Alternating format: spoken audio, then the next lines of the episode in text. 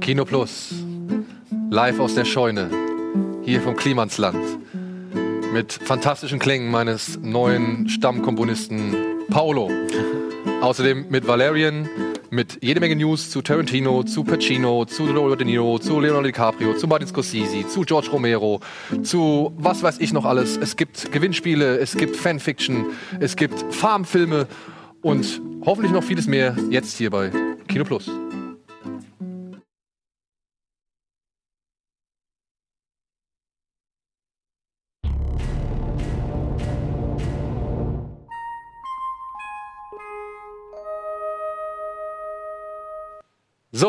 Wir haben jetzt hier kein Intro gesehen, deswegen sage ich einfach mal Hallo und herzlich willkommen zur neuesten Ausgabe von Kino Plus. Und wie ihr mitbekommen habt, sind wir diese Woche auf dem Klimansland. Deswegen haben wir das Klimansland kurzzeitig zum Kino Plus Land ernannt. Und ich begrüße ganz herzlich heute zwei Einwohner des Klimanslandes. Zu einen, äh, zu eurer Rechten, meiner Linken, der Norbert. Norbert, kannst du kurz sagen, was du hier machst? Ja, ich bin äh, eigentlich qualifizierter Anhang äh, ich äh, bin Freund, Verlobter von einer, die hier arbeitet, von, von der Vanessa, die ist ja mittlerweile, glaube ich, bekannt. Die war gestern Abend auch zu sehen. Und da ich äh, ab und zu gerne Filme gucke, die sie nicht mit mir anguckt, weil sie ihr zu nervig anstrengend sind, hat sie mich hier mal hinplatziert, dass ich mich mal ausquasseln kann, ja. Das ist sehr gut. Und darüber hinaus zu meiner anderen Linken äh, sitzt der Paolo, der eben schon gerade für fantastische Gitarrenklänge gesorgt hat. Paolo, ja. du bist, was bist du hier? Der, was ist deine Funktion hier? Ähm, ich mache eigentlich alles, was mit Musik ist und äh, darüber hinaus. Also ich helfe überall, wo ich kann. Nimm auch mal eine Kamera in die Hand, mach Fotos, äh, schneid mal was. Und ich habe mein eigenes Format, die Akustik Sessions. Die Akustik Sessions, cool. Ja. Beschäftigst du dich auch mit äh, Filmmusik dann auch irgendwie, sag ich mal? Ja, also nicht explizit, aber ich achte auf jeden Fall drauf, wenn ich einen Film gucke und ich sage, wow, die Musik ist geil, so, dann. Ähm, Geilster ja. Soundtrack aller Zeiten? Also jetzt sag ich mal so orchestral gesehen, also so was jemand äh, speziell für einen Film eingespielt hat. Also jetzt nicht unbedingt zusammengesammelte Tracks, ja, weil da kommt jeder an mit Pulp Fiction und so, deswegen. Nein, von Klar, ist äh, schwer zu sagen. Also ich finde, Hans Zimmer macht auf jeden Fall äh, super Musik. Und ähm, ja. Da bin ich mal gespannt, was du zu Dunkirk sagst, denn da war die Musik elementar wichtig okay. und äh, da bin ich mal gespannt, was du sagst. Ob du das als groß ansiehst oder als nur zweckdienlich oder vielleicht halt auch furchtbar. Da komme ich auf dich zurück. Okay, und weil wir natürlich nicht ganz allein oder weil ich nicht ganz allein hier irgendwie mich hintraue, nur ins Klimansland, um dann äh, mit den beiden Herren hier irgendwie zu sprechen, habe ich mir natürlich aus unseren eigenen Reihen noch Unterstützung gesucht. Der Andi ist leider gerade voll im Job, der Eddie ist im Urlaub und deswegen haben sich Dennis und Gunnar bereit erklärt, hier ein bisschen mit zu philosophieren und schwadronieren. Ähm, ich weiß nicht, ob ihr unsere Sendung kennt oder ob ihr das schon mal gesehen habt, aber wir haben eine Frage zu Beginn, die stellen wir jedem. Ja, das ist so die traditionelle Einstiegsfrage. Mhm. Was habt ihr als letztes gesehen? Als letztes. Ähm Kann egal, also egal ob Serie, Film, Dokumentation oder keine Ahnung. Ja, YouTube-Clip wäre ein bisschen, wär ein bisschen blöd. Nee, aber halt so Film, Serie. Ja, also ich bin eher der Filmtyp als der Serientyp und äh, wir haben uns hier letztens zusammen im Wohnzimmer im Klimansland äh, Mr. Fantastic angeguckt. Oh, mit Viggo Mortensen? Ja, ich weiß gar nicht genau. Kann sein. Ähm, Aragorn aus Herr der Ringe. Wo die ähm, in den Wald gehen und dann verstirbt die Mutter und. Und dann gehen sie zurück in die genau. Zivilisation. Genau. Ja, ja, ja. Cooler Film. Ja. Auf Amazon Prime kann man sich den Richtig. momentan angucken. Ja. Das ich mich auch sehen. Cool. Captain Fantastic heißt ja, glaube ich, im Original und hier in Deutschland haben sie, glaube ich, Mr. Fantastic so, oder Captain oder? Fantastic. Ja. ja, ey, kann ich auch nur empfehlen. Kann ich auch nur empfehlen. Mhm. Und fandst du gut auch? Ja, ja, hat mir sehr gefallen. Da warst du dann wahrscheinlich auch dabei, ja? Nee, da war ich nicht dabei. Ähm, keine Ahnung, wo ich da gerade war. Irgendwo am Rumschwirren. Das letzte, was ich gesehen habe, war ähm, Solaris. Oh. In der 72er Fassung. Also es gibt ja die neue mit George Clooney. Das ist ja auf Romanze eigentlich zusammengedampft worden. Und äh, ich habe bei YouTube endlich ähm, eine hochgeladene Version gefunden, weil den Film kriegt man ja gar nicht so leicht, leider. Glaube ich nicht, ne? Hab den mir jetzt das zweite Mal angeguckt und natürlich dann mit, ich hatte erst deutsche Untertitel, die waren aber ein bisschen stümperhaft leider übersetzt, also habe ich mir die englischen dann angeguckt und eine Übersetzung gab es leider nicht, aber da nimmt man sich dann mal also drei Stunden dauert der Film, man sollte sich vier Stunden Zeit nehmen, man muss ab und zu pausieren und drüber nachdenken. Boah, was wurde da gerade nochmal gesagt? Welches Thema wurde aufgenommen und warum ist auf einmal jetzt wieder so ein Szeneriewechsel? Also richtig geiler Film. Tarkovsky ist das, Zeit ne? Auf jeden Fall. Tarkovsky ist das. Tarkovsky, genau. Ja, ja. ja, krass. Boah. Der hat auch Stalker gemacht zum Beispiel. Genau, Stalker ja, hat er auch gemacht. Richtig. Den gibt es jetzt auch in einer ziemlich geil ähm, restaurierten Fassung und ich glaube sogar auch auf YouTube hochgeladen. Also Muss man sich mal angucken. Die ist jetzt dann aber mit, glaube ich, die ist im russischen Original mit englischen Untertiteln. Es gibt auch eine deutsche Fassung von Stalker. Die gibt es auch im Internet zu sehen. Genau, aber ich meine, sie haben halt irgendwie, und das scheint legal zu sein, das war jetzt nicht irgendwie so ein einfacher ähm, normaler Rip, den sie irgendwie bei Mhm. YouTube reingestellt haben, in der Hoffnung, dass es keiner sieht, sondern das war wohl eine restaurierte Fassung. Man merkt auch, ich kenne, ich habe beide ähm, zu Hause und man merkt halt, da ist so ein etwas stärkerer Gelbstich irgendwie im Bild drin. Ja, In dem also- alten? In dem, in, nee, in den neuen. In dem Okay. neuen. Ja, in dem alten, der alte wirkt noch ein bisschen ausgebleicht und ausgewaschen Mhm. so, mit den deutschen, mit der deutschen Synchro. Also vom Stalker gibt es zwei Versionen, eine DDR-Synchronisation und eine BRD-Synchronisation. Und das kann natürlich auch sein. Ja. Und ich weiß jetzt nicht, welche ich bei YouTube gesehen habe, aber die war ziemlich gut gemacht. Ich meine, Ja. das ist die BRD-Version gewesen. Ich denke mal, das ist qualitativ auch be äh, Aber- besser gewesen zu der Zeit. Was, was reizt dich an so einem schweren Stoff irgendwie, sag ich mal? Ja, man setzt sich halt wirklich mit dem Film auseinander. Also man, man lässt sich nicht berieseln und es ist kein Entertainment. Also es macht Spaß, sich damit auseinanderzusetzen. Es ist eigentlich wie ein Theaterstück, nur etwas filmisch weiter gefasst, mit vielleicht besseren Effekten, da jetzt gerade nicht, ja. Aber man muss halt überlegen, auf wie vielen Ebenen er spielt. Und solche Filme wollen einen immer etwas sagen und nehmen den Zuschauer mit. Also die verhaften einen, richtig mitzudenken. Und nach so einem Film ist man auch brei. Das ist ähnlich wie bei Space Odyssey. Was sagt er mir eigentlich? Ist das jetzt einfach nur Philosophie? Ist das mein Fakt, der da betrieben wird? Oder ist da eine Botschaft dahinter? Das will der Regisseur. Manchmal streuen die ein, nur Leute zu verwirren, um sie wieder an die Leine zu kriegen. Ähm, und so Stalker, so wie Solaris, ist so der Urschleim zusammen mit Space Odyssey, was die Science Fiction eigentlich ausmacht. Wo gerade bei Solaris die Science Fiction, also der Weltraum nicht im Fokus ist, sondern einfach nur als Vehikel für die Idee da ist, die Philosophie, die dahinter bringt, Grenzerfahrung der Menschheit, wozu sind wir überhaupt bereit, ähm, wo setzen wir uns selber Grenzen. Etwas zugänglicher da zum Beispiel ist Moon. Ja. Der ist so für mich in der gleichen Szenerie, aber etwas moderner, deswegen auch leichter zugänglich und reduzierter. Ja. Aber ein super Einstiegsfilm für tiefe Science Fiction. Ja, cool. Cool, cool. Gunnar, was hast du gesehen? Ja, ich habe mir tatsächlich letztens äh, die Schön und das Biest angeguckt. Das, das Remake, Ja, ne? das Remake mit Emma, Emma Watson, aber ich, äh, Ist Emma Watson eine gute Schöne? ja, irgendwie hat die da nicht so reingepasst, ne? Fandst du? Ich fand, die hat da nicht reingepasst. Ich fand das Ganze. Diese, ja, die Musik war okay, aber irgendwie, weiß ich nicht, das Biest sah auch, so dieses CGI-Biest, weiß ich nicht, das sah auch ein bisschen seltsam aus. Und den Typen, als er sich dann verwandelt hat, fand ich auch nicht richtig geil. Und, und da gucke ich mir das Original an. Ich fand, das, weiß nicht, ich habe mich einfach nicht unterhalten und ich habe auch zwischendurch immer, habe ich dann auch mich am Handy bemerkt, dass ich dann irgendwie keinen Bock mehr eigentlich hatte auf den Film, aber ich habe den noch zu Ende geguckt, aber irgendwie war der jetzt nicht so mein Ding. Ich finde es halt erstaunlich, dass der Film das gleiche erzählt, was der Zeichentrickfilm erzählt. Nur der Zeichentrickfilm braucht irgendwie 80 Minuten Genau. und der braucht zwei Stunden oder so. Ja. Genau, das hat mich auch gewundert, dass der so lange geht. Und, boah, weiß ich nicht. War nicht so meins. Da fand ich am besten den Bösewicht. Den ja, fand ne? ich doch am coolsten. Der war Gaston. ja, der war cool. Gaston, Luke der war Evans. cool. Das ist Luke Evans, oder? Ja, Luke genau. Evans. Den fand ich auch schon bei hier Dings gut. Hobbit. Äh, bei Hobbit, genau. Da war der auch schon mein Lieblingscharakter eigentlich. Und ähm, der hat das ganz gut gemacht, hat den auch Gaston ganz gut verkörpert, aber sonst kannst du ihn auch. Kannst du auch Aber du magst schon das. Original. Das, Ja, das Original ist Ey, das Original ist doch klasse. Also Ja, ich find's auch gucke ich mir wieder gerne an. Sonst noch was? Von, zu dem Film oder? Ich habe auch noch Get Out im Kino gesehen. Get Out. Das war das letzte Kinofilm, den ich gesehen habe. Und? Den fand ich ganz gut. Das war mal ein Horrorfilm, der mir sehr gut gefallen hat. den auch sehr. Also was habe ich noch nie gesehen. Also im Horrorgenre normalerweise ist es immer so typisch äh, kleines Mädchen. Gunnar, dich hört man nicht mehr. Welche Keule denn? Hier. Oh, guck mal hier. Bei der Gelegenheit machen Zack. Handy aus.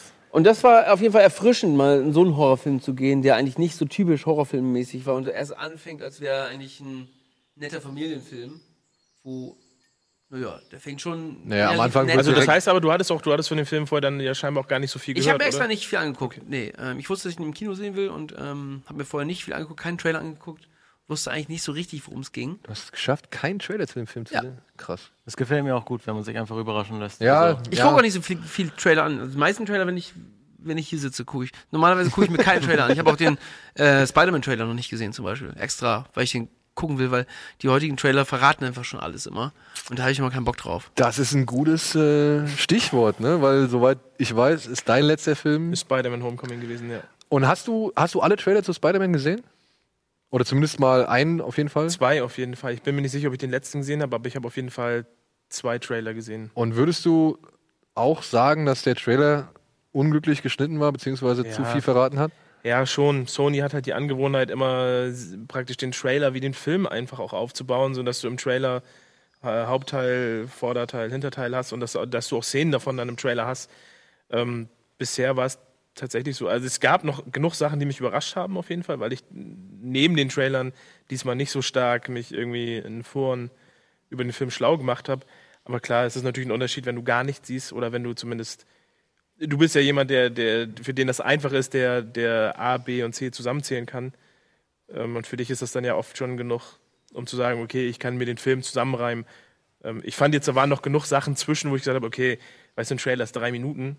Ähm, Ja. Da siehst du ein bisschen was und der Film ist am Ende auch fast zwei Stunden. Da ist schon noch genug dazwischen und einige ähm, Twists und Turns und wie sich etwas entwickelt, waren schon, waren schon drin dann.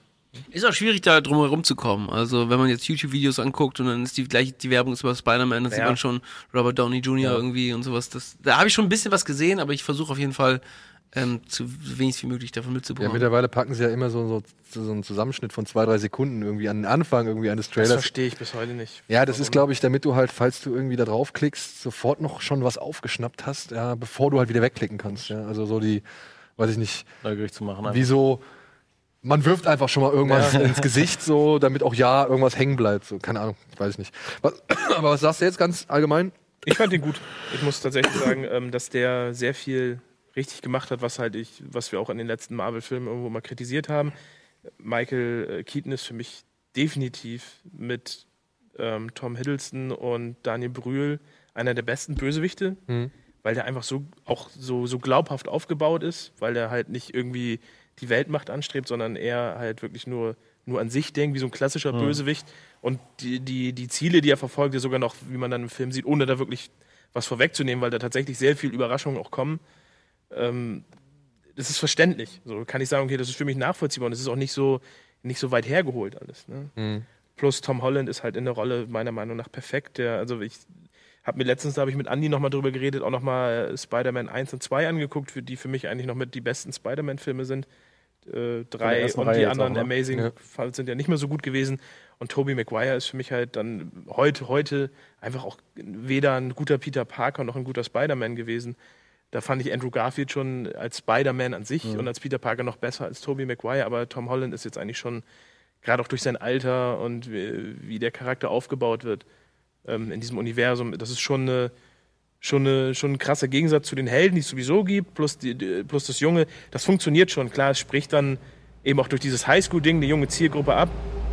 Aber wenn du dich mit Spider-Man auch gerade mit den Comics auseinandergesetzt hast, ist halt einfach nicht von der Hand zu weisen, dass das schon die Essenz ist. Und du merkst, okay, das geht von Sony zu Marvel und da sind, da sind die Heads dann drin, die ja eigentlich bei jedem Film, egal wie sie das verändert haben für die Filme, was die Comic-Vorlage ist, sie haben immer die Essenz behalten. Das heißt, du hast immer die Charaktere wiedererkannt, wie du sie im Comic auch hattest. Und das ist bei Spider-Man halt auch Aber der ich habe Fall. ich hab gelesen, bei dem Homecoming haben sie ja schon so ein bisschen mehr gemerged, ne? Also oder zusammengefasst. Also weil der Sidekick von Tom Holland ist ja eigentlich der Sidekick von Miles Morales, oder? Ja, du hast aber, du hast in vielen Marvel-Filmen Filmen dieses Ultimate-Universum und das Normale zusammengemischt gehabt. Und das machen die schon. Jetzt eine Sache. Ich habe mir so ein, so ein Easter Egg Breakdown Video angeguckt. Okay. Und da war eine Sache, ist mir aufgefallen, die habe ich, der, die hat mich echt stutzig gemacht. Der Film beginnt ja quasi mit dem Ende von Avengers 1. Genau. Und dann sagt er, macht er einen Zeitsprung und sagt acht Jahre später. Das stimmt irgendwas nicht, ne? Da stimmt irgendwas nicht, weil 2012 war Avengers 1. Das heißt, wenn es acht Jahre später ist, spielt Spider-Man Homecoming im Jahre 2020. Aber Civil War, der ja auch in dem Film thematisiert wird, ist ja von 2016. Ja. Also das heißt, zwischen Civil War und Spider-Man Homecoming müssten vier Jahre liegen. Kann halt nicht sein. Naja, das ist- spielt Civil War denn 2016 oder spielt es vielleicht auch anderen ich Zeit? glaube, das weiß man doch ich oder? glaube, Civil War spielt Also ich, schon ich, ich habe mir nicht die Mühe gemacht, also ich weiß, ich habe das gelesen, aber ich habe mir jetzt nicht die Mühe, Mühe gemacht, da, da reinzufuchsen. Die haben jetzt ja auch das, das gedreht, dass du Peter Parker ja auch in Iron Man 2 jetzt angeblich sehen sollst. So, sie haben es schon ein bisschen versucht, da reinzupressen. Was kannst du mit dem Augenzwinkern sagen, okay, ja, akzeptiere ich jetzt so, wenn ich den Film irgendwann nochmal gucke. Wer guckt aber Iron Man 2 nochmal? ist die Frage. angucken. ähm, ich sehe, ich habe es ich hab's ja auf Twitter gesagt, ich finde, also für mich, der Film hat sehr wenig, wirklich sehr wenig Schwächen. Das CGI, finde ich, teilweise war es ein bisschen, ein bisschen wabbelig, echt, wo du gesehen hast, okay, jetzt ist es schon sehr stark im Kontrast zu dem, was du siehst. Ähm, weil eigentlich Tom Holland ja auch jemand ist, der ist ja, der ist ja sportlich so, der kriegt das ja alles Das, hin. der ist ja richtig krass, der ist ja Parkourläufer auch und macht so richtig Ja. krasse Aber Action, so Rückwärtssalto. Plus eben dieser, dieser Tech-Suit ist halt teilweise, ja, muss man, es macht Sinn im Universum. Tony Stark ist der Mentor, kann man nachvollziehen. Ich hoffe einfach nur, ich, ich würde es jetzt verzeihen. Ich sage, okay, kreide ich dem Film nicht an. Aber im Sequel, wo jetzt auch John Watts ja in den Verhandlungen ist, das auch zu machen, würde ich mir schon wünschen, dass er als Peter Parker sagt, okay, ich baue das alles raus und es ist nur der Suit, so wie ich ihn brauche.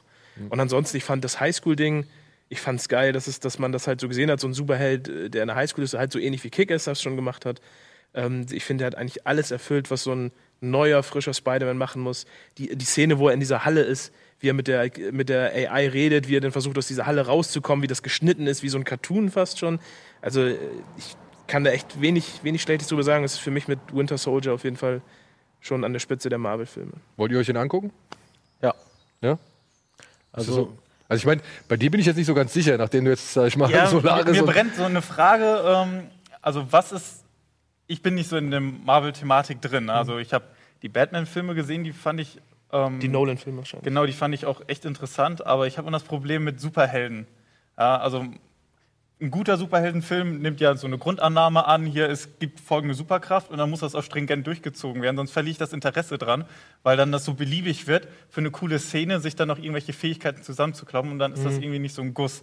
Ähm, muss man wirklich Comic-Fan sein, um die Marvel-Filme zu lieben und das alles zu gucken? Also es, ich glaube, die. Marvel-Filme Ja, sind natürlich auch schon auf ein, auf ein sehr breites Publikum zugeschnitten, was halt eine leichte Unterhaltung will. Mhm. Es ist keine dumme Unterhaltung, wie. Nee, das wollte ich damit echt nicht sagen. Nein, aber weißt du, dass du verstehst, du kannst Ja. halt reingehen und du gehst nicht raus und fühlst dich dummer, dümmer.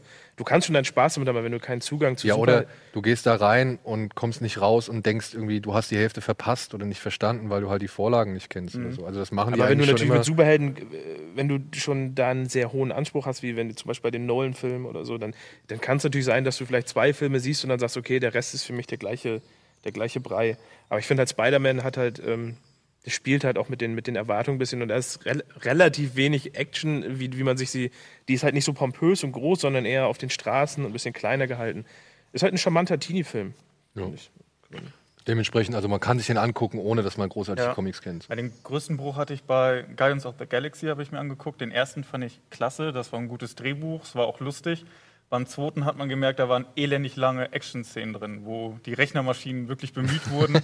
Und die Witze waren, das waren diese typischen kurzen äh, Coolness-Witze. Ja? Jemand hat was Blödes gemacht, der wurde dann Arschloch genannt, drüber gelacht und das war so eine Abfolge davon. Das war so ein wirklich ein Qualitätsabfall, für mich jedenfalls. Okay. Ja. Ja, interessant.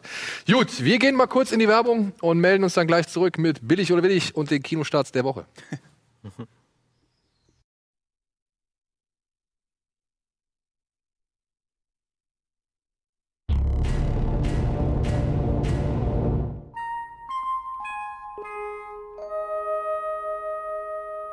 Willkommen zurück zur Live-Aufzeichnung. Jetzt habe ich richtig gesagt, ne? Äh, hier vom Klimansland, Kino Plus im Klimansland. Und wir haben uns hier ein paar lustige Gäste eingeladen. Und bevor es jetzt mit dem Kinostarts der Woche weitergeht, machen wir erstmal billig oder willig.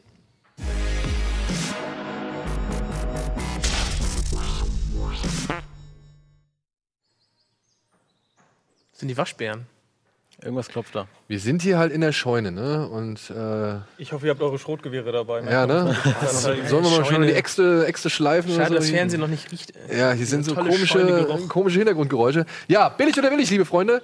Ähm, gestern, gestern kam, glaube ich, ich glaube, es kam gestern raus oder vorgestern, ähm, das A, erste Plakat und dann auch gleichzeitig der erste Trailer zu unserem ersten Plakat für diese Woche. Ja. Das kann Gunnar jetzt mal enthüllen. Es ist ein Film, auf den ich mich doch echt freue, denn nach den ersten äh, Kritiken, die man so gehört hat, scheint er doch ziemlich geil zu werden. Haben wir es drauf? Haben wir es drauf? Ja. Mir runter. Nicht kaputt machen. Es ist. Ach nee, doch nicht. Nee? Ah, Okay, lass sehen mal. Es ist Birth of the Dragon. Okay, Birth of the Dragon. Wir haben dieses Plakat gesehen und haben gedacht, meine Fresse. Das ist ja geil. Was ist das? Was ist das? Es gibt einen Trailer dazu, den können wir jetzt uns gleich mal angucken. Es ist wohl die Vorgeschichte von Bruce Lee, mal wieder Bruce Lee.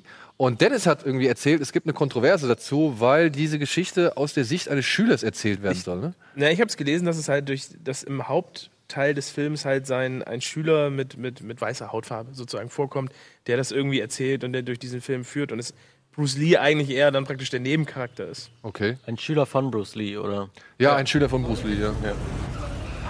Hier ist unter anderem der Trailer.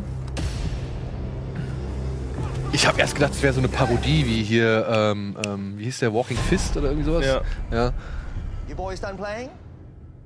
Und ich meine, er sieht halt null aus wie Bruce Lee. Er sieht aus wie, keine Ahnung, Andrew Lau oder Stephen Chow, aber nicht wie Bruce Lee. Tut mir leid. Ja. Und Blumhouse, ne? Also hier, die auch die Get Out gemacht haben. You're not training for the Olympics. Training for the street.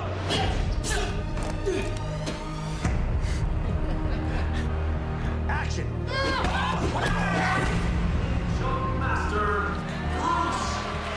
Ich meine, es ist natürlich schon leicht, ne? Bruce Lee ist schon eine dankbare Vorlage, so, ne? Also die ganzen Bewegungen und Manierismen. Und das ist der links wohl der. Der links, das soll erzählen?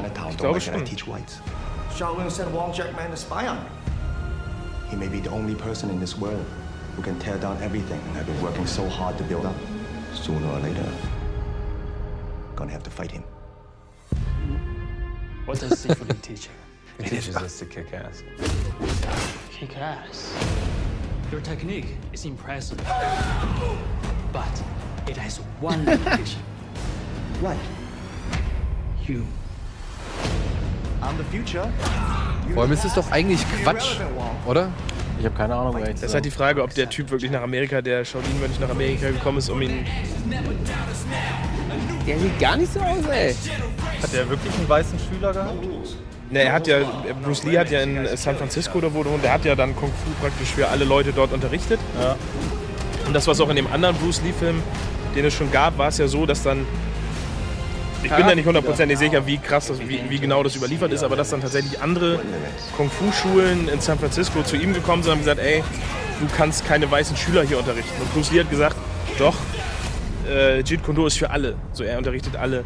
Und dann kommt es halt am Ende wohl zu diesem Kampf zwischen ihm und dem anderen Meister, um damit Bruce Lee praktisch die Erlaubnis hat, seine Schule weiterzuführen. Krass. Wie viel davon jetzt Ja. Straßenmärchen ist und wie viel davon in Wahrheit passiert ist. Aber sein, sein, seine große Vision war ja sowieso dieses Jet Kundo halt wirklich dann für, Für alle zu machen, Für alle genau. zu machen. Also Ich nicht finde ja auch der andere Dragon oder Dragon. Enter the Dragon, Dragon ist ja, glaube ich, nur. das finde ich ist ein cooler Film. Den gucke ich mir auch immer gerne an, wenn Ja, der. nur, da fand ich das mit diesem komischen Geist der Samurai, den er da immer wieder in seiner Vision sieht, das fand ich so ein bisschen Panne irgendwie. Also, ja, das ist ein bisschen, bisschen theatral Ja, aus, den, also- aus den 90ern, aber ich finde, das sieht besser aus als das, was ich jetzt hier gesehen habe. Also ich bin auf jeden Fall neugierig auf die äh, Geschichte tatsächlich, was hinter Bruce Lee steckt, weil ich kenne äh, die Filme, aber nichts von Ja. ihm als Person. So. Ja, dann guck dir Dragon an.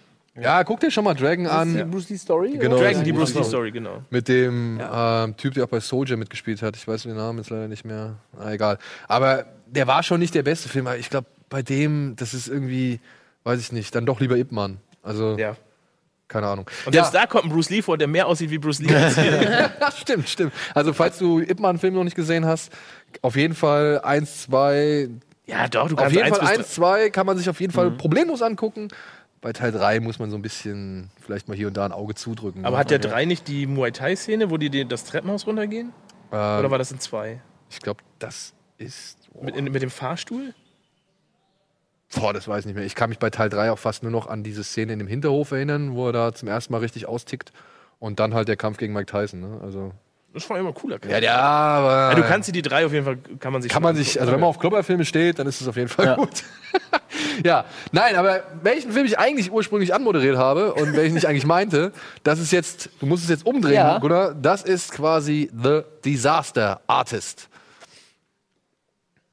Alter, der ist ja geil. Hammer. Der neue Film von James Franco über die Entstehungsgeschichte beziehungsweise über den, sag ich mal, Initiator des ja, kultisch verehrten Films The Room. Ja, und allein das Plakat mit diesem legendären Spruch, I did not I did not hit her.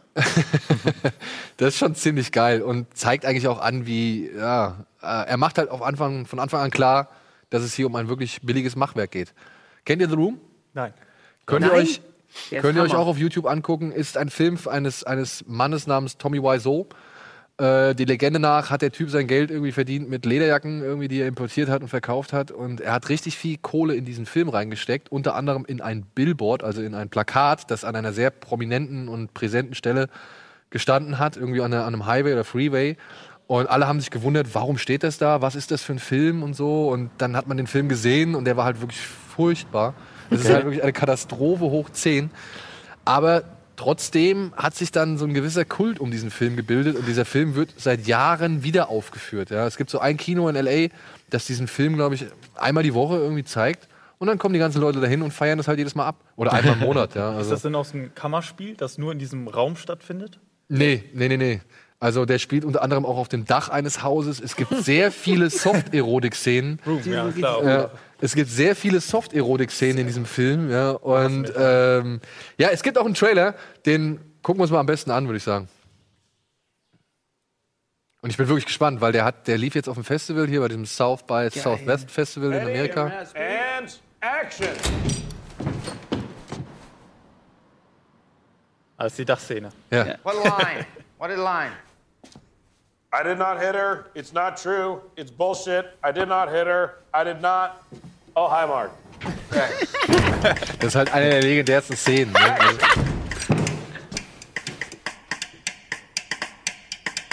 What is line? Alter, die Take muss ich ja unbedingt sehen. Action. I did not hit her. I. Okay, okay. Line. I did not hit her. It's not true. It's bullshit. I did not hit her. I did not. Oh, hi, Mark. Take 67. Action. I hit her. No. Do you want to change the line? Doing great, man.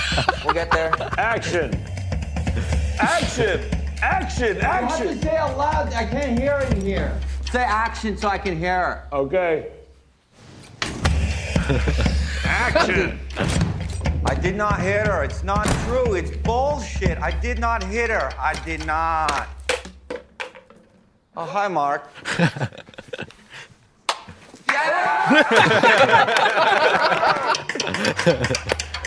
geil.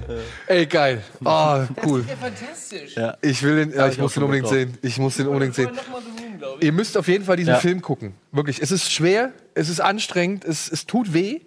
Aber nichtsdestotrotz ist es eine Erfahrung, die man eigentlich dann vielleicht im Nachhinein nicht missen möchte. Ja? Also, weil es ist so faszinierend zu sehen, wie dieser Mann dieses Projekt halt einfach in eine Katastrophe steuert, ja, von epischem Ausmaße so. Aber er wollte diesen Film unbedingt, unbedingt drehen, so. Keine Ahnung. Klingt auch nach einem perfekten Film für, für eine Gruppe von Freunden, wenn man sich ein Ja. Bier reinhaut und dann Ja, hat man ja. einen Insider, worüber sich alle ärgern, wenn man die bringt. Bingo. Absolut. Bingo. Ist das denn äh, irgendwie akkurat, der Film, so ein bisschen zumindest? Also, was ich so die ersten, also ich habe so eine, ein Review gelesen und da hieß es halt so, ey, der versucht halt wirklich haargenau zu schildern, was da passiert ist. Und er schafft es halt irgendwie A, eine Begeisterung für diesen Typ zu schaffen, also für die, sag ich mal, für die, für die Willensstärke, um diesen Film zu realisieren, aber gleichzeitig halt auch irgendwie nochmal Lust zu machen auf The Room, obwohl er halt so schlecht ist, ja. Und das musst du halt erstmal schaffen, dass da so ein, so ein gescheiterter Künstler irgendwie am Start ist. So, damit haben wir uns lange aufgehalten, ähm, haben wir auf jeden Fall Bock drauf. Jetzt mal zu, kurz zu den Pla Plakaten. Würdet ihr euch sowas ins Zimmer hängen? Ja. Das definitiv. Ja? Das ist Ja. richtig geil. Das ist so ein Stillleben. äh, da ist so viel Dynamik drin, obwohl nichts passiert. Und es ist ein angenehmes Grün, das beruhigt auch. Ich finde es sehr ein aggressives Grün. Also, Ja? also Ich weiß, also ich finde das Plakat gut, aber ich müsste mir echt Ja. nicht die Fresse von James Franco so, muss ich mir nicht ins Nicht direkt hängen. über dem Doch, Bett, ne? Aber wirklich. Aber es ist cool, dass sie es so einfach übernommen haben. Aber das Bruce Lee-Poster sind wir uns einig. Nee, oder? Das ist, Das ist zu gewollt. das ist zu 80er billig. So. Vielleicht in der Werkstatt. Ja. ja. Okay, okay, okay, okay. Gut, das war unser Willig oder Willig diese Woche. Jetzt die Kinostarts. Beziehungsweise der Kinostart. Gibt's keinen Bumper? How's your sex life? Ja, ähm, es gibt keinen Supercut, diese Freunde. Wir sind äh, ja ein bisschen sporadischer unterwegs, denn es gibt diese Woche einfach wirklich nichts im Kino, was ich euch irgendwie großartig ans Herz legen kann. Zum einen, weil ich vieles von diesen Dramen und nee, es, gibt- es gibt einfach auch gar nicht so viel, aber diese ganzen Dramen und was weiß ich, Komödien, die da kommen, habe ich nicht gesehen, kann ich wirklich nicht viel zu sagen. Es gibt eine Wiederaufführung von Die schöne äh, Belle de Jour und von La Boom, äh, die Fete. Ja, wer in den 80ern aufgewachsen ist, äh, warum? Ja, ich weiß es auch nicht. Aber sie haben sich gedacht, komm, diese Woche kommt so wenig wahrscheinlich, führen wir mal La Boom wieder auf. Also wenn ihr La Boom noch nie gesehen habt, guckt ihn euch im Kino an. Ist ein schöner Film über ein junges Mädchen, das auf Partys geht und erste Liebe kennenlernt und dabei gleichzeitig mit den Eltern sich rumquälen muss, die aber selbst auch noch irgendwie ein bisschen äh, Stress untereinander haben. Schöner Film. Mit der jungen Sophie Massot. Mit der jungen Wunderschöne Sophie- ja. Frau, immer noch. Ja? Immer noch. Und damals hat man schon gemerkt, okay, aus der wird mal was ganz Großes, was sich halt auch dann bewahrheitet hat. Denn sie war ein Riesenstar in Frankreich, was auch noch zwei Fortsetzungen und diverse andere Filme äh, zur Folge gehabt hat. Unter anderem ein Erotikfilm mit dem Typ, der ihren Vater in La Boom gespielt hat. Gut, aber dann gibt's noch eine ganz geile Nachricht. Wir haben ja letzte Woche ähm, Tom Vlaschia und Ken Duken zu Gast gehabt. Die haben ihren Film Berlin Falling vorgestellt. Und weil der Film wirklich so gut angekommen ist und ich hoffe, wir waren auch zum Teil mit dafür verantwortlich, geht er jetzt in die Verlängerung. Er sollte eigentlich nur drei Tage irgendwie am Kino laufen. Und jetzt haben sie es durch die super positive Resonanz, die auch dazu geführt hat, dass der Film in den Top 10 landet, ähm, haben sie jetzt gesagt, geil, wir machen jetzt noch weiter. Es gibt auf berlinfalling.de slash Kino kann man sich jetzt noch alle Kinos angucken. Der läuft jetzt nicht mehr in ganz so vielen Kinos, es sind, glaube ich, deutschlandweit 32 Stück. Aber wenn ihr den verpasst habt und das Kino sollte in eurer Nähe liegen, guckt auf der Seite nach, wo er gezeigt wird und äh, viel Spaß mit dem Film. Er verdient es und guckt ihn euch an. Und wir haben sehr viel positive Resonanz bekommen von ähm, Leuten, die den Film dann auf unsere, sage ich mal, Empfehlung hin ähm, gesehen haben und die waren alle echt schwer angetan. Also dementsprechend super, dass das geklappt hat, super, dass ihr diesen Film noch ein bisschen unterstützt habt und dass es jetzt noch mal ein bisschen weitergeht für diesen Film, bevor er dann irgendwann auf Sky oder On Demand landet. Aber kann ich nur empfehlen. Echt ein schönes äh, Road-Movie-Thriller-Stück, sage ich jetzt mal so. Ja, und ansonsten gibt es nur noch einen Film. Den großen, teuersten europäischen Film aller Zeiten, Valerian oder Valerian, die Stadt der tausend Planeten von Luc Besson mit äh, Cara Delevingne und Dane DeHaan in der Hauptrolle, basierend auf äh, einer Comicreihe, die Luc Besson in seiner Jugend verschlungen hat. Valerian und Veronique gab's, äh, ist der deutsche Titel. Und ja, handelt von zwei, wie soll man sagen, interstellaren Agenten, Valerian und Veronique, seine Freundin. Und die beiden erhalten den Auftrag in einer Stadt, äh, sie heißt, glaube ich, Alpha, ähm, oder halt auch die Stadt der tausend Planeten. Dort sollen sie ein sehr seltenes Tier quasi ausfindig machen, das eine gewisse Bedeutung hat, die ich jetzt aber nicht spoilern möchte. Und gleichzeitig gibt es ähm, eine dunkle Bedrohung, deren Ursprung oder genauen Hintergrund ich auch nicht äh, spoilern möchte. Ähm, ja, gegen die sie quasi halt irgendwie was unternehmen sollen. Und so viel zur Story. Die Story soll nicht sehr, sehr, sehr stark sein. Ja, also die großen Schwachpunkte, die bei diesem Film immer wieder benannt werden, sind halt nun mal die fehlende Chemie zwischen den beiden Hauptdarstellern und aber halt auch die Geschichte an sich, weil die sehr offensichtlich ist. Also wenn man so ein paar Filme gesehen hat und weiß, welcher, welcher Schauspieler in diesem Film da irgendwie gecastet wurde, dann kann man auch schon so ein bisschen davon absehen, ähm, wie die Geschichte dann verlaufen wird. Was dieser Film aber wirklich zu einem unterhaltsamen, wie soll man sagen, Joyride macht, ist dann halt die Welt, die Luc Besson da kreiert hat. Denn ähm, das hat wirklich äh, richtig viel, richtig viele Details, liebevolle Details, die dann auch wieder darum zeigen, dass äh, Luc Besson damals schon bei das fünfte Element sich sehr viel von Valerian irgendwie entnommen oder entliehen hat, ja. Und es gibt wohl auch hier und da mal so die eine Anspielung auf Star Wars, denn es gibt eine auch urbane Legende, der nach irgendwie Luc, äh, ähm, George Lucas sich schon bei diesen Comics auch bedient haben soll. Also es schwebt immer im Raum, diese Theorie. George Lucas hat nie dazu offiziell Stellung genommen, aber wenn man sich mal so gewisse Outfits und auch halt das Raumschiff von den beiden anguckt, kann man schon äh, so ist gewisse Parallelen irgendwie zu, zu Star Wars schließen. Wie gesagt, Lukas äh, bestreitet es. Es gibt aber, sag ich mal, Setbauer und Designer und so weiter, die halt schon gesagt haben, ja, wir haben diese Comics schon auf dem Schirm gehabt und wir wollten diese Comics schon mal irgendwie mit da verwenden. Und ähm, wie gesagt, man soll halt, glaube ich, nicht so viel Hoffnung in die Story legen, aber man kann sich auf jeden Fall von dieser Welt verzaubern und, und bespaßen lassen. Und ich habe halt so ein paar Sachen schon gesehen, unter anderem so eine Verfolgungsjagd durch diese Stadt Alpha. Das sieht schon beeindruckend aus. Und ich werde mir auf jeden Fall noch im Kino angucken. Ich habe es leider nicht geschafft, aber ich habe echt Bock drauf. So, Komm ja. ich mit, ne? Und wenn ihr wollt, haben wir noch was zum äh, Gewinnen für euch.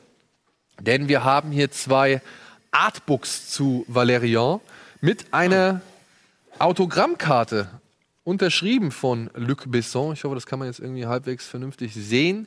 Der hier ein kleines Zitat abgelassen hat auf einer wunderschön gestalteten Karte.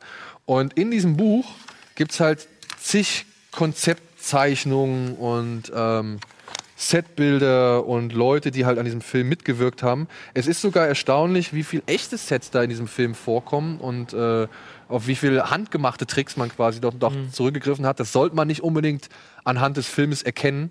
Aber ja, wenn das was für euch ist, diese Dinge sind echt selten. Also da gibt es vielleicht, keine Ahnung, 200 Stück oder so auf der Welt. Also es ist wirklich streng limitiert.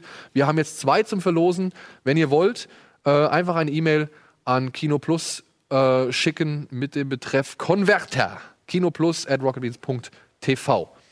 Und dann soll eins dieser beiden Bücher euch gehören. Und weil das noch nicht das Ende der Fahnenstange ist, wir waren nämlich in Frankreich gewesen und konnten ein Interview führen mit den beiden Hauptdarstellern. Cara Delevingne, kann ich übrigens mal sagen, auch wenn ich sie sehr gehasst habe in Suicide Squad und auch ihr Verhalten, sage ich mal, auf der Pressetour sehr unprofessionell war. Äh, Cara Delevingne ist somit auch noch ein Highlight in dem Film, weil die ist wirklich kräftig bei der Sache. Also die hat echt Bock, die macht hier einen auf, äh, sag ich mal, Mila Jovovich 2 und schmeißt sich da wirklich mit Elan in die Rolle. So, ja. Rihanna ist auch dabei, oder? Rihanna ist auch dabei, die spielt eine Nachtsängerin, die so eine, so eine Art Formwandlerin irgendwie, wenn man das so richtig deuten kann. Ethan Hawke ist noch mit dabei. Es gibt noch ein paar Musik Musiker, wie halt schon bei das fünfte Element. Also der Film hat schon einen sehr europäischen und auch fünfte Elementartigen Vibe. Sieht auch wieder eine Gesangsszene, aber was heißt wieder Rihanna? So wie in dem fünften Element, die Opernsängerin. Ja, die, die, die singt da, glaube ich wohl. Ich habe, wie gesagt, ich habe den Film nicht gesehen, aber ich glaube, dass die, sie hat da auch einen kurzen Gesangspart so. Ja, und wir haben ein Interview geführt mit Luc Besson, mit den beiden Hauptdarstellern und genau das könnt ihr euch jetzt mal angucken.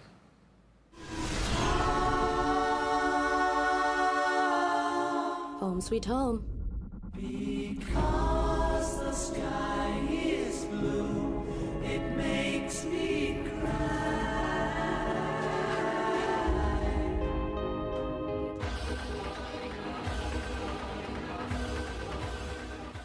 Uh, you know, I'm uh, in the 70s. I'm 10 years old, and there's life is pretty uh, empty. I'm living on the countryside. There's only one channel on TV, no internet. So the only way to escape is is comic books. And Valerian was in space, and they are space agents. And Laureline is pretty gorgeous. So I fall in love with her and that was my escape in fact.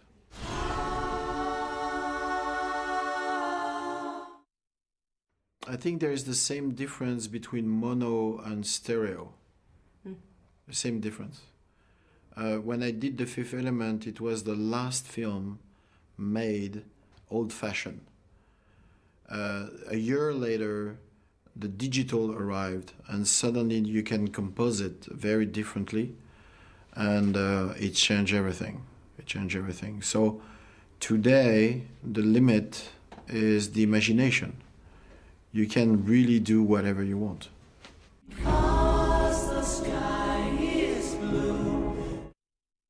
You said it right. You know, using your imagination um, is key.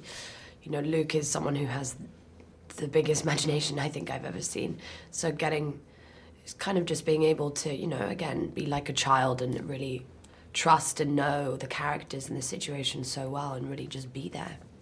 Yeah, that's it. I mean, Luke has spent 10 years developing these worlds and these aliens and all that, and, you know, he explained them, uh, gave us information on them, um, really kind of set our imaginations in motion. And then he almost always had actors we could act to, and, you know, part of it is it's just like being a kid again.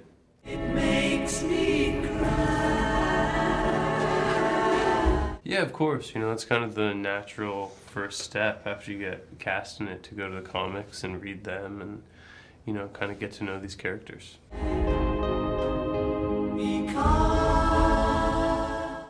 So first, Mellow exists in the comic book. Yeah. but the drawing is, is pretty simple.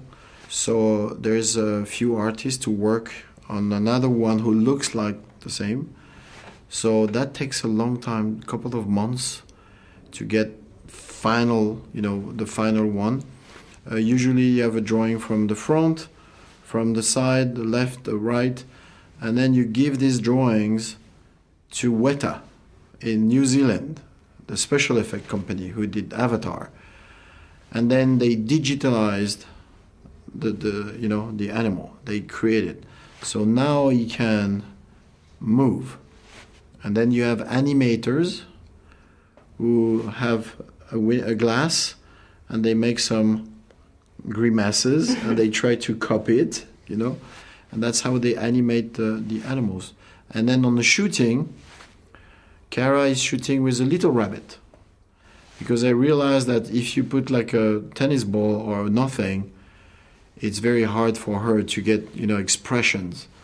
But as soon as you put a very cute little rabbit, she was like, oh, she was uh, you know her face suddenly became you know very uh, happy. So we have this little rabbit who was wondering what's going on, but she has to play with the little rabbit, and then they replace after the rabbits and actually even more of the fingers. So they replace the, the top of the finger and, and the rabbit. So just just this little scene where she take it like this and it's like 20 second it's almost uh, almost six months of work.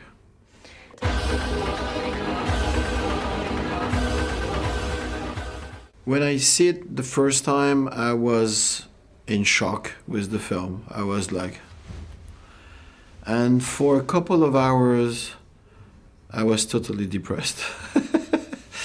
and I took my script of Valerian and I threw it on the garbage because I say it's, it's not good enough.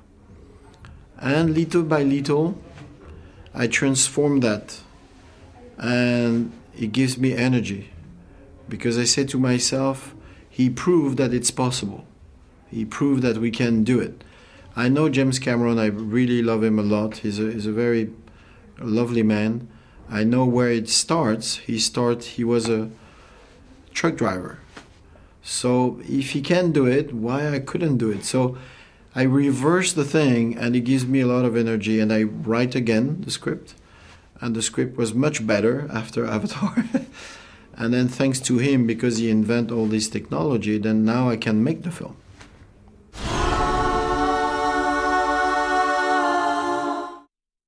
Uh, first, you have to wait for the for the people. Yeah. You know, like in the Rome, the games of Rome, where they say yes, they say no. but um, you have to wait for them. And if the, the the audience like the film and they say, yeah, we want more, we want more, I will be thrilled to do to do one more for sure. And I love Kara and Dane a lot, so and the three together on the set, we have so much a good time that uh, I will sign tomorrow.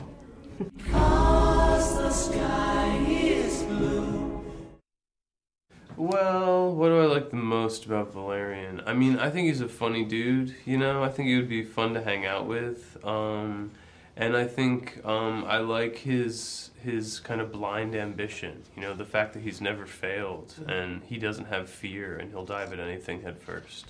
Yeah, my favorite thing about Laureline is not only her hard work, but just her the pureness of her heart. You know, she has this wonderful idea of love, and I feel like her willingness to explore that, um, even though you know she is scared um, to follow her heart and break the rules.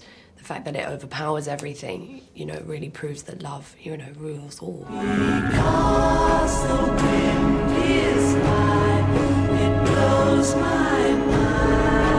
Wir passen gut zusammen. Du flirtest, ich lächle. Ja, wir sind ein Team.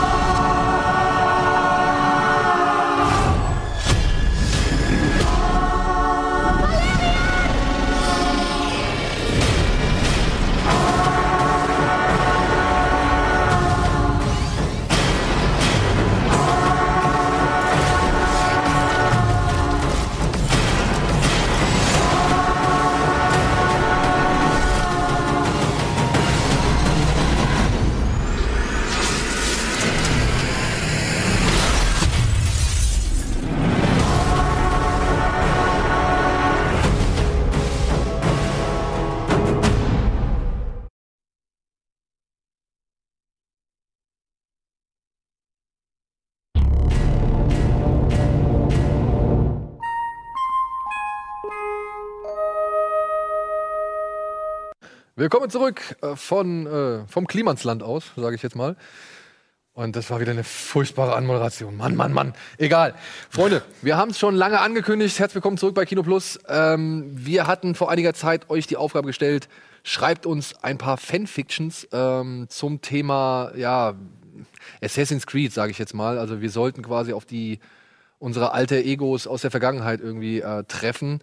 Und das habt ihr fleißig gemacht. Vielen, vielen Dank dafür. Wir haben jetzt hier mal ein paar rausgesucht.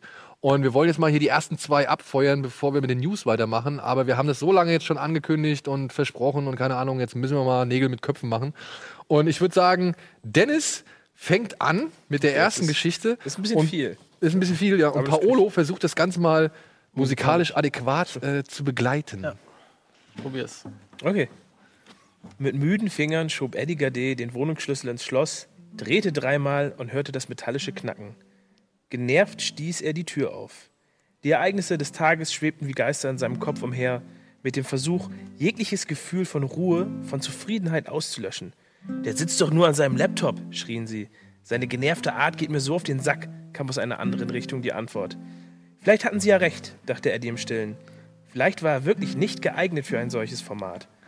Vielleicht war, er, war es doch Zeit für ihn, sich etwas Neues zu suchen. Er war halt kein Schröckert, der immer das Positive sehen konnte. Ein für das, was er sein will, kam halt nicht aus seinem Mund. In der Wohnung herrschte Stille. Frau und Kind waren bei den Großeltern. Eigentlich hatte Eddie sich auf den Abend gefreut. Mal Ruhe und Zeit für sich. Euroleague oder doch mal die erste Staffel von 13 Reasons Why versuchen? Doch diese Stimmen ließen jegliche Freude ersticken. Er schaltete das Licht im Wohnzimmer an. Ein leichtes Surren füllte den sonst so stillen Raum. Er nahm sich seine Umhängetasche ab und schmiss sie mit letzter Kraft aufs Sofa, bevor er sich in den Sessel fallen ließ. Sekundenlang starrte er auf den schwarzen Bildschirm, die Gedanken immer noch wild kreisend. Ein Geräusch ließ ihn aus dieser Utopie aufschrecken. Es war kein lautes Geräusch, doch es hatte die Stille und das Surren, welches von der Lampe kam, durchstoßen. Noch einmal ein Knacken. Eddie riss seinen Kopf zur Seite und für den Hauch einer Sekunde durchfloss ein Stoß, wie ein elektrischer Schlag, seinen Körper. Die Stimmen waren verschwunden. Er riss ihn, es riss ihn aus seinem lethargischen Zustand. Eine Gestalt stand dort, an der Fensterbank lehnen. Ein langer, weißer Umhang umhüllte seinen Körper. Die Kapuze, die an der Vorderseite spitz zusammenlief, war tief ins Gesicht gezogen. Nur ein weißer, langer Bart war zu erkennen. Oh, fuck! war das Erste, was aus Eddies Mund schoss. Wer zum Teufel? Langsam zog sich der Mann die Kapuze vom Kopf. Jetzt konnte Eddie ihm direkt in die Augen sehen. Diese Augen, so fremd und doch so vertraut auf einmal. Du wirst einen Fehler begehen, sagte der Mann mit tiefer, kräftiger Stimme. Eddie versuchte etwas zu sagen, doch es wollte ihm kein Wort über die Lippen kommen. Du zweifelst an dir, an deiner Art, an deinem Sein. Wer, wer sind Sie? Wie kommen Sie herein? kam es ihm doch über die Lippen. Seine doch immer so schlagkräftige Art verließ ihn. Ein gutes Wort zählt mehr als tausend schlechte. Vergiss das niemals, Etienne Gade. Bevor Eddie ein Wort über die Lippen kam, zog sich der Mann mit einer ruhigen Bewegung die Kapuze über den Kopf. Die blauen Augen verschwanden in einem schwarzen Schatten. Wer sind Sie? Ich heiße Ezio. noch? Ezio Gade. Ohne ein Geräusch verschwand der Mann im Nichts. Ja, Eddie. Wer weiß. Hoffentlich wird es eines Tages wahr. Norbert, einer hast du noch. Jo. Vielleicht ein bisschen was Dramatisches oder so. Was Dramatisches. So eine Saunastimmung.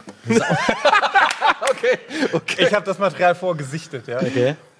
Saunastimmung. Weiß nicht genau, Saunastimmung. was du damit meinst, aber. Schwüle, Drücke, Feuchtigkeit. Fahrstuhlmusik. Ja, Fahrstuhlmusik, ja. genau, Schwül, Fahrstuhlmusik. drückend, feucht, ja, Gerüche. Andi Bade wachte auf. Was ist das? Ja. Zum Aufwachen vor allem. Andi Bade wachte auf. Er sah sich selber in einem prunkvollen, aris äh, vi- viktorianischen Bett voller Seide wieder, als plötzlich jemand in sein Zimmer kam. Es war Andi Bade, es himself. Viktorianischer Aristokrat, eingehüllt in feinsten Gewändern. Beide schauten sich verdutzt an. Der viktorianische Andi erhob das Wort und sagte: Feiner Herr, ihr seht aus wie ich. Darauf begegnete Andi: Du bist ich. Beide verschauten sich verdutzt an. Dann sprach von Andi: So sei es, aber nun gibt es Wichtigeres. Ich gebe eine Gesellschaft und ihr werdet da sein. Dann sollt ihr euch ein paar meiner Freunde vorstellen. Er klatschte in die Hände. Doch zuallererst kleidet euch angemessen und nehmt etwas zu trinken, dann folget mir in den großen Saal. Es kamen Diener hereingestürmt und Andy wusste gar nicht mehr, was zu tun war, außer einen kräftigen Schluck Sherry zu nehmen und sich einkladen zu lassen.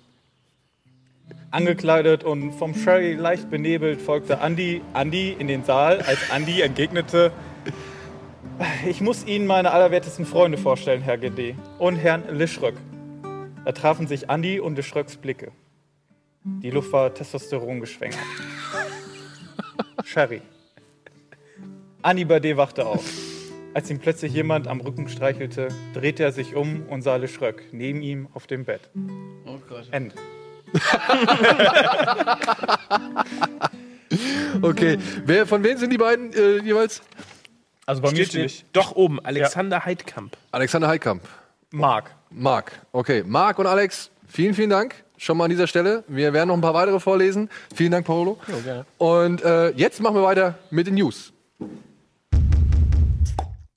Helter Skelter. Tarantino wagt sich an einen Charles Manson-Film mit prominenter Besetzung. Godfellas United. Drehstart und Cast für Martin Scorseses The Irishman stehen fest. Und Leo dreht auch wieder mit ihm. Hallo, Frau Doktor. Jodie Whittaker wird der 13. Doctor Who. Drehpläne und Änderungen in Hollywood. Infos zu Robotech, Toy Story 4 und Creed 2. The Dead of the Living Dead is dead. George R. Romero ist verstorben. Ja, ja, ja. Machen wir mal den positiven Sachen erstmal weiter. Der 13. Doktor. Wer guckt, guckt kennt ihr Doctor Who? Ja, ich kann gucken. Ich habe mich noch nicht dran getraut, weil es einfach so viel ist, Ja? das anzufangen. Also irgendwann, ich hoffe, ich breche mir mal ein Bein, dann ist das das perfekte aus dem. Krankenhaus. Ich habe gehört, dass man sollte ja eigentlich, also man muss gar nicht irgendwie von, von hinten, von den 60ern irgendwie anfangen. Du kannst mit dem Eccleston, das ist glaube ich der neunte. der neunte. Also du musstest quasi nur. Ab 2005. Das, Vier das, Staffeln. das kann man aber schnell durchgucken tatsächlich. Wenn man da erstmal drin ist, dann flutschen die Staffeln so durch. Ja. Und ich habe gelesen, die BBC hat echt gewartet, bis das Wimbledon-Finale vorbei ist, um quasi den Doktor anzukündigen. Die junge Dame, Jodie Whittaker, kennt man unter anderem aus Broadchurch oder vielleicht auch aus Attack the Block, hat der Ja. ein oder andere sie schon mal gesehen. Ja, ähm, ist jetzt der erste weibliche Doktor und ausgerechnet der Okay. 13. Doktor. Ich weiß nicht, ob das irgendwie Zufall wahrscheinlich. Alles Zufall, oder ein böses Omen oder was weiß ich. äh, Sexismus. Ja, kann gut sein. Wie sind da so die Fan, Fanresonanzen? Weißt du da was? Ich glaube, ziemlich viele Leute haben das schon länger gefordert, dass eine weibliche Doktorin quasi am Start ist oder mal irgendwie. Also nach, nach, nach, nach zwölf Doktoren und so lange wie die Serie läuft, ist es, denke ich mal, schon, also auch äh, unserer Zeit angemessen, das einfach zu machen. Klar fällt es natürlich auch in irgendwie so ein, so ein so, ein, so, ein, so, eine, so eine Zeit, wo Political Correctness natürlich äh, sehr laut durch alle, Schau, äh, durch alle Lautsprecher irgendwie halt. Wa halt wahrgenommen wird.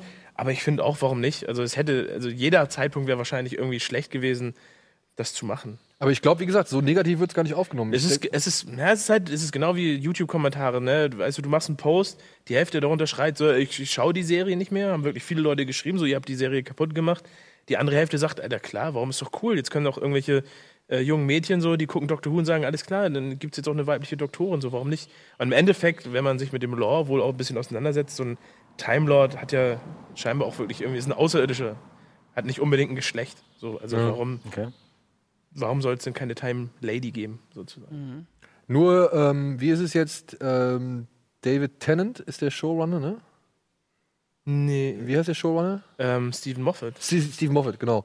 Der ist jetzt nicht mehr dabei. Der dreht Genau. jetzt quasi mit äh, Peter Capaldi, dem derzeitigen ähm, Doctor Who, dreht er jetzt noch ein Special. Das ist das Weihnachtsspecial.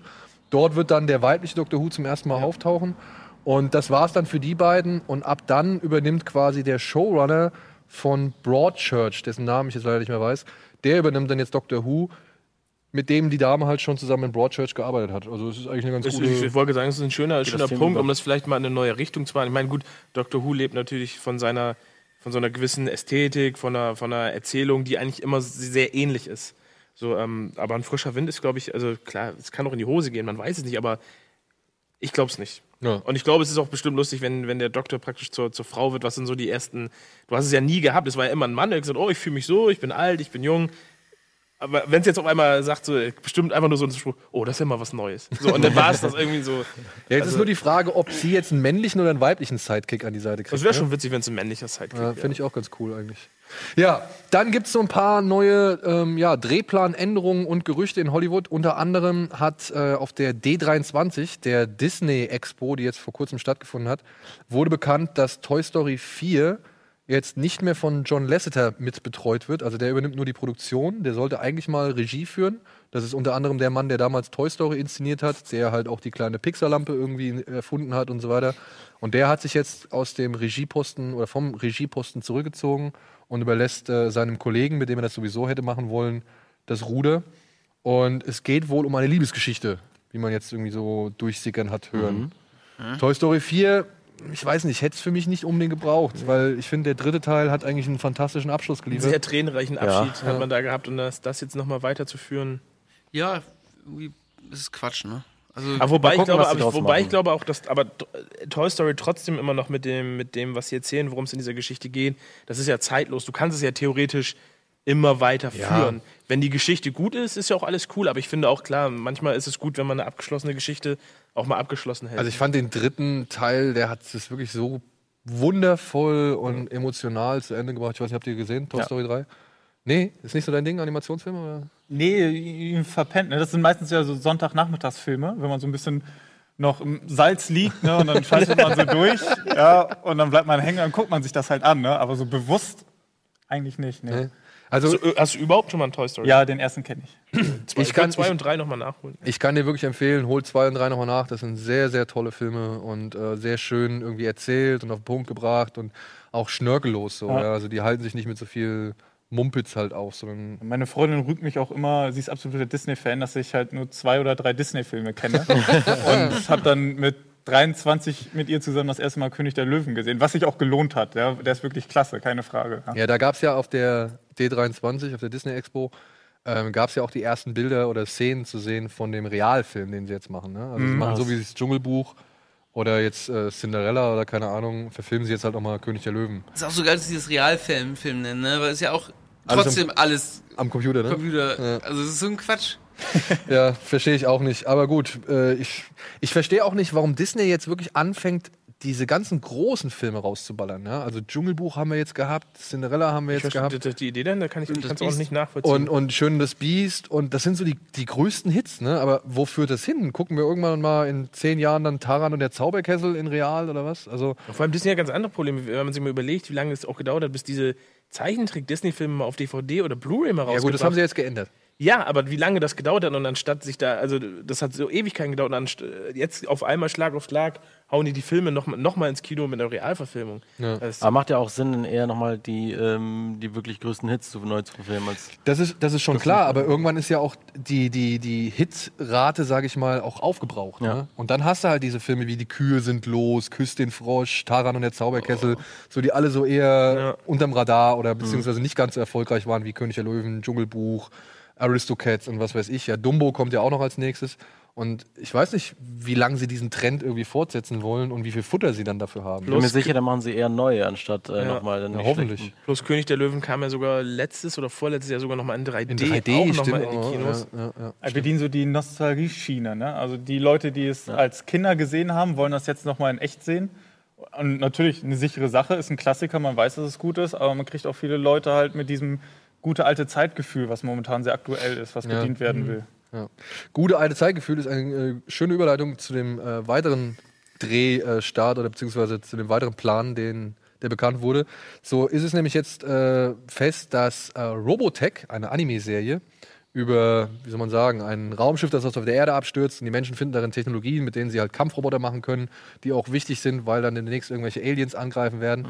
Das soll jetzt real verfilmt werden, war die ganze Zeit irgendwie, ähm, wir waren im Gespräch, James Wan war im Gespräch, der jetzt aber jetzt Aquaman macht. Äh, und jetzt macht's Andres Muschetti. Der hat unter anderem den Horrorfilm Mama gemacht, Hm, ja. falls ihr den kennt. Ja, hast du gesehen? gehört, aber nicht gesehen. Und der macht jetzt halt S, die Neuverfilmung. Und der hat jetzt quasi äh, dann halt gesagt, Robotech ist sein nächstes. Und ich bin gespannt. Ich bin äh, echt großer Fan von Robotech, noch ein bisschen mehr von den Makros-Filmen, die aber halt so ein bisschen aus dem gleichen, aus der gleichen Ursuppe entstanden sind. Und ich hoffe, Das wird was Geiles. Also, Waren die Roboter auch so schön Japan viereckige Kastenroboter? Ja, ja, ja. Dann will ich das auch so im Kino haben. Das war bei Power Rangers nicht und diese Transformers-Sache will ich auch nicht mehr sehen. Ich will Kastenroboter, wie alte Power Rangers. Ich hätte auch gern Kastenroboter. Ja, ah, hier, pro Kastenroboter. Ja, wir wollen sie. Zurück. Und vor allem, ja, Robotech, ich, das ist halt so für mich der Inbegriff von japanischem Zeichentrick. So. Also, das waren so die ersten Sachen, die ich halt kennengelernt habe über, den, über diesen, über diesen Genrezweig, sage ich jetzt mal. Und äh, ich hoffe, da wird was Gescheites raus. Ich meine, wenn sowas rauskommt wie Pacific Rim, ist es auch nicht verkehrt, aber dann vielleicht doch ein bisschen treuer irgendwie zu der Ja. Vorlage. Hätte ich Bock drauf. Ja, und dann hat äh, Sylvester Stallone ein bisschen die Werbetrommel gerührt, denn er wird jetzt ähm, für Creed 2 das Drehbuch schreiben. Habt ihr Creed gesehen? Ja. ja. Alle Teile bis auf Creed. Echt? Ja. Oh, dann Creed war doch einer der besten. Ey, Creed Ja. ist richtig gut. Creed ist richtig gut. Also, Aber noch traurig, dass er seinen Oscar nicht bekommen hat. ja, schade. Stallone, ey. Ich habe Schade. auch gesagt, aber man verpasst halt so vieles. Ne? Man, man kriegt mit den Film sollst du unbedingt angucken. Ja, auf jeden Fall. Wenn man sich Auf die Liste schreiben. Ja, ja, ja. Ich schreibe das tatsächlich immer auf. Ich habe so eine Watchlist. Ja, ich auch, aber wenn, wenn es dann heißt, okay, was den Film gucken wir, dann sage ich, oh, ich habe meine Liste nicht hier. Keine Ahnung. Digital. Keine Ahnung, das, was ja, jetzt ich habe Netflix ich hab ein. Buch tatsächlich. Es gibt eine schöne Seite, die heißt Letterboxd. Ja, da kann man sich so ein Profil anlegen und dann kann man wirklich alle Filme irgendwie eintragen, Ah, okay. was es ist, die man haben will. Ich habe auch eine riesen Watchlist. irgendwie Oder IMDb, Filmen. ne? Gibt's auch. Kann Oder auch IMDb, machen. ja, genau. Kannst du auch machen. Aber Creed, wirklich, kann ich echt noch Aber empfehlen. er schreibt jetzt nur das Drehbuch oder macht er der schreibt jetzt nur, ja, der wird wahrscheinlich auch da auftauchen. Also ich Also meine, er- aber Regie führt. Regie wird er nicht führen. Nee. Aber wer Regie führt, ist auch noch nicht ganz klar, weil Ryan Coogler noch mit Black Panther irgendwie beschäftigt ist und dann schon ein neues Projekt hat, das irgendwie Wrong Answer heißt. Ja. Okay. Und da ist noch nicht ganz sicher. Aber ist nicht auch für, für Creed 2 schon gerüchteweise aufgekommen, dass die Ivan Drago wieder zurückholen wollen? Also beziehungsweise Stallone hat so ein Bild gepostet, wo er halt Ivan Drago Foto geshoppt, er dazwischen und dann auf der rechten Seite ist halt dann äh, Michael B. Jordan als äh, Apollos Sohn. Und es deutet wohl darauf hin, dass wohl der Sohn von Apollo gegen den Sohn von Ivan Drago wohl antreten wird. Okay, ja. das ist ganz geil. ich finde, er sollte lieber gegen Ivan Drago ankämpfen, so als Rache. Aber Ivan Drago Ist auch schon 100. wäre dann wie alt? Ja, aber ist Über nicht, 50, ist nicht, 60? Ähm, Ist aber auch egal. Name gerade nicht ein. Der kommt ja aus Auf dem russischen Ja, Dschungel. der ist doch noch fit. Ja, aber komm. Aber guck die ihn doch mal an. Jordan. Genau, guck dir Jordan mal an. Mhm. Also das, das, da könntest du auch René Weller nochmal einen Ring schicken. So. Das wäre genau. René Weller wäre richtig geil. In seinem Leoparden. Also das wäre halt irgendwie, äh, ja, weiß ich nicht. Gegen Nee, der Prinz schon. Anheim von Monaco. Wie heißt der, der andere? Egal. Welche? Dieser andere Prinz Markus von An- Anhalt, oder was? Von Anhalt, ja. Ah, äh, wie heißt er, Alexander oder so? Keine Ahnung, Ja, egal, ja, nee, das wäre wär auch schlimm. Das wäre auch schlimm.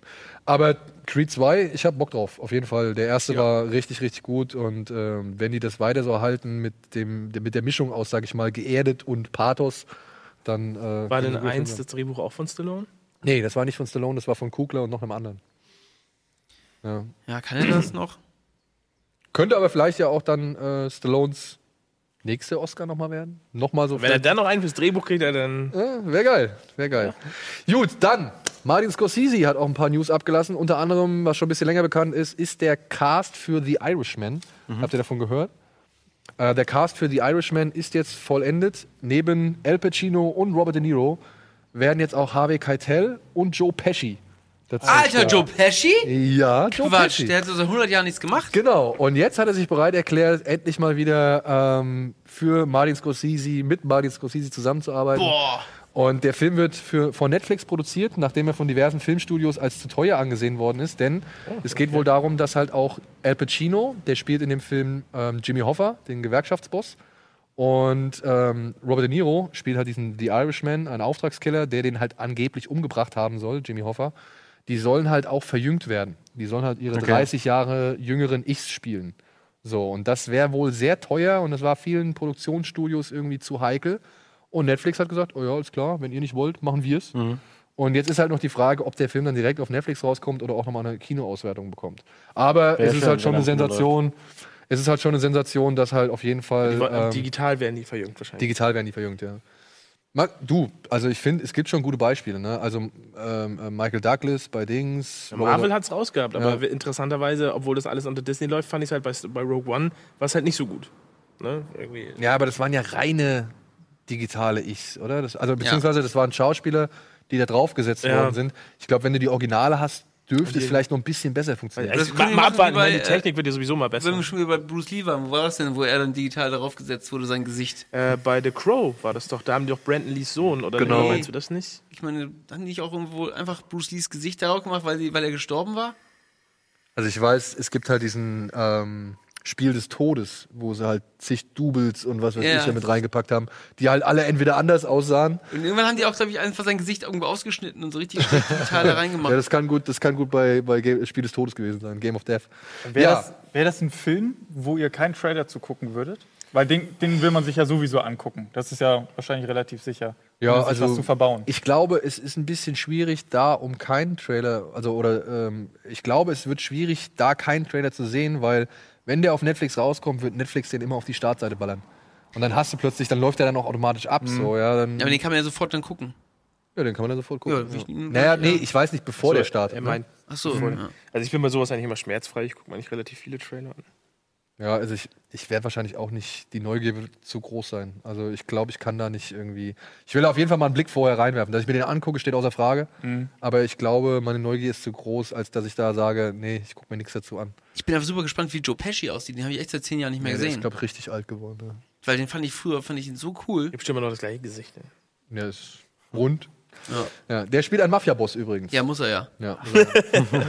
Und ähm, aber Scorsese ne, ist nicht faul, äh, hat direkt schon das nächste Projekt im, An im Anschlag. Es heißt Killers of the Flower Moon. Das würde zusammen mit Leonardo DiCaprio ähm, produzieren. Das ist wohl der erste oder einer der ersten Fälle des neu gegründeten FBI. Da geht es um einen Indianerstamm, auf dessen ähm, Grundbesitz Öl gefunden wird und daraufhin wurden wohl einige ähm, Osak-Indianer wurden da umgebracht. Und das FBI musste halt erstmals in der Geschichte seines Bestehens irgendwie ermitteln. Mhm. Ob Leonardo DiCaprio mitspielen wird, weiß man nicht. Wahrscheinlich die Indianer, ne? Wahrscheinlich. Aber er wird produzieren. Und es gibt sogar noch einen zweiten Film. Ähm, Flower Moon heißt der, glaube ich. Ja. Nee, doch nicht Flower hieß Moon. doch eben irgendwas nee, nee, Flower. The Devil in the White City. Entschuldigung, mein Fehler. The Devil in the White City, da geht es um einen Serienmörder, den dann wahrscheinlich äh, Leonardo DiCaprio verkörpern will. Und äh, der soll dann auch mit Scorsese gedreht werden. Fleißig. Fleißig, sag ich jetzt. Gutes Team auf jeden Fall. Ja. ja, und dann eine News, die wollten wir eigentlich schon letzte Woche irgendwie besprechen. Ähm, ja, Tarantino. Da habe ich jetzt, die ganze Zeit drauf gewartet, Ja. dass das Thema kommt. Ich, jetzt, jetzt ist es Ah, da. ja. Du kannst, äh, wenn du willst, wenn du was sagen willst, äh, steht dir frei. Vor allen Dingen will ich hören. Du willst weil ich hören? habe noch nichts gehört. Okay, äh, es ist jetzt wohl durchgesickert, dass Tarantino als nächsten Film äh, geplant hat, einen Film über die Morde der, Ch- der Manson Family. Ja, also speziell dann halt der Mord, der berühmte Mord an äh, Sharon Tate, der damaligen Frau von Roman Polanski. Und gleichzeitig noch ähm, eine andere Dame, LaBianca heißt sie, glaube ich. Also die haben noch eine zweite Familie wirklich bestialisch niedergemordet, LaBianca. Deswegen heißt dieser ganze Fall auch Tate-LaBianca-Mord oder sowas. Oder Case. Und ähm, ja, er hat sich einen sehr, sehr prominenten Cast bisher angedacht. Also Jennifer Lawrence soll mitspielen, Brad Pitt soll den ermittelnden Polizisten spielen, Samuel L. Jackson ist äh, für eine wichtige tragende Rolle im Gespräch und Margot Robbie soll Sharon Tate spielen. Okay. Und es ist so, ja, das Besondere an dem Film ist halt, oder an dem Projekt ist halt, das ist das erste Projekt, was halt so wirklich krass auf wahren Tatsachen beruht. Also das hat Tarantino ja noch nicht gemacht. Mhm. Also in Glorious Bastards, okay, der basiert auf dem Zweiten Weltkrieg, aber wir wissen alle, wie die Geschichte ausgeht. Ne? Äh, nicht so, wie Tarantino sich das vorgestellt hat. Und ja, also es ist äh, ein mit Spannung erwartetes Projekt und finde ich krass. Also ich bin gespannt, ob Tarantino eher so in die Horrorrichtung geht, um da auch wirklich krass mal irgendwie, sage ich mal, diese Morde irgendwie zu schildern. Oder ob er dann eher sowas wie Zodiac irgendwie anpeilt, weißt du? Also Ich kann es mir auch ehrlich gesagt leider überhaupt nicht vorstellen, in welche Richtung es gehen soll. Es packt mich beim ersten Hören nicht, weil ich habe sofort das Gefühl, dass es eben, wie du sagst, dass es irgendwie so eine Texas Chainsaw Massacre in so eine Richtung geht, mit halt krassen Gewaltausbrüchen. Ich kann mir schwer vorstellen, dass er da so ein Biopic-Drama irgendwie draus macht, was eher in die Richtung True, Det was in die Richtung True Detective gehen könnte, sowas vielleicht. Äh, Das ist jetzt ein Neunter, wäre das, ne? Ja, das wäre sein Neunter, ja. Ich bin ja, ich hatte ja tatsächlich gehofft, dass er Sci-Fi oder sowas irgendwie äh, macht. Vielleicht kommt so, aber ja, ich meine, ich bin ja auch Tarantino-Fan, von daher. Ich freue mich generell einfach auf die Art, wie er es macht. So, es, je nachdem, in welche Richtung denn das Genre geht, aber es sind so die Kleinigkeiten, so das Kunstvolle daran, was Ja. mich einfach daran reizt. Es wird vielleicht interessant, ob er noch, ob er es genau wie bei, wie bei The Hateful Eight, ob er sich wieder einen technischen, ein technisches Konzept überlegt, er sagt, okay, ich filme jetzt auf einmal mit Lochkamera. Keine Ahnung. Ähm, oder vielleicht, dass er, dass er das so Fernsehkamera-Doku-Style macht.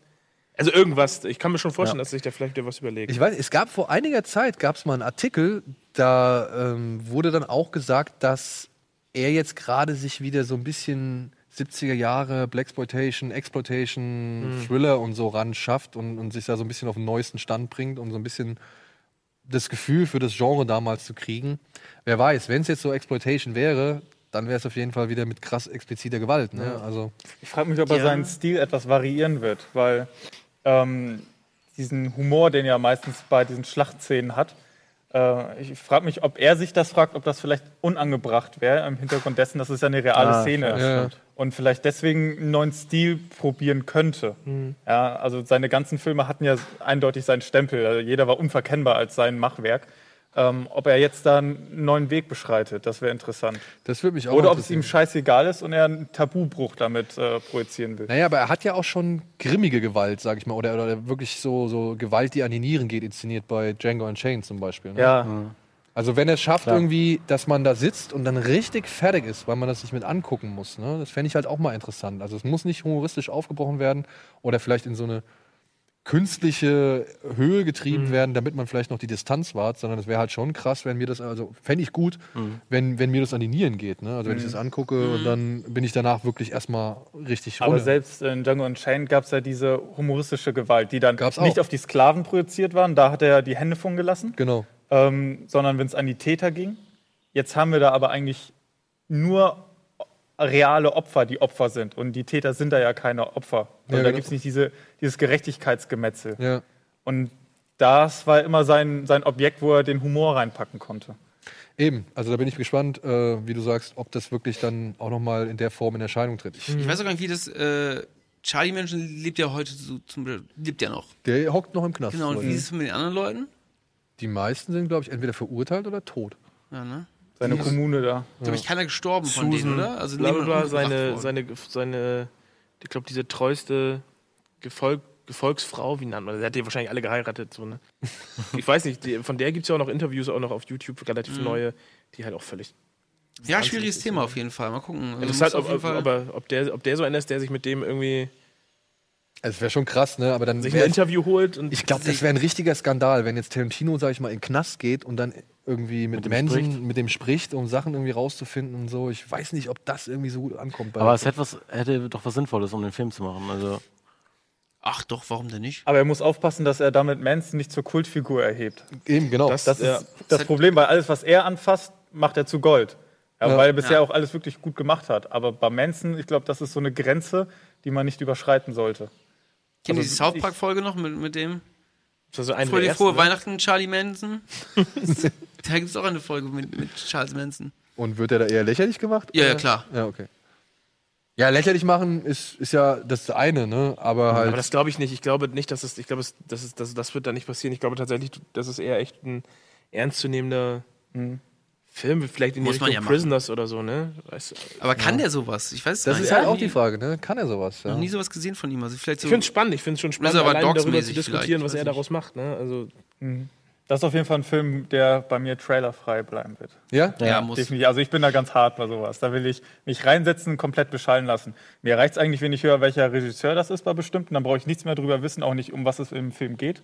Und dann setze ich mich rein und lasse mich berieseln. bei mir ist dann oft auf Empfehlung, wenn ich äh, was von Leuten empfehlen bekomme und sagen, musst du das angucken, dann sage ich, okay, dann gucke ich mir das an, ohne da irgendwas vorher zu wissen. Aber wenn es irgendwie vorab angekündigt und ich neugierig bin, dann schaue ich es meist nicht ohne Trailer. Ja, cool. Ja, ich, ich, ich, ich werde mich da wahrscheinlich nicht frei machen von Berufskrankheit, Ja, Berufskrankheit wahrscheinlich, ja. Ich, Wir müssen gleich in die Werbung gehen. Da Ja, okay. Warte eine Sendung. Okay, okay, okay. Danke für den Hinweis, Gunnar. Ich bin gespannt, welche Sendung im Anschluss kommt. Äh, wir gehen mal kurz in die Werbung und melden uns dann gleich zurück mit ja, der traurigen Nachricht äh, dieses Tages und äh, noch weiteren Fanfictions. Bis gleich.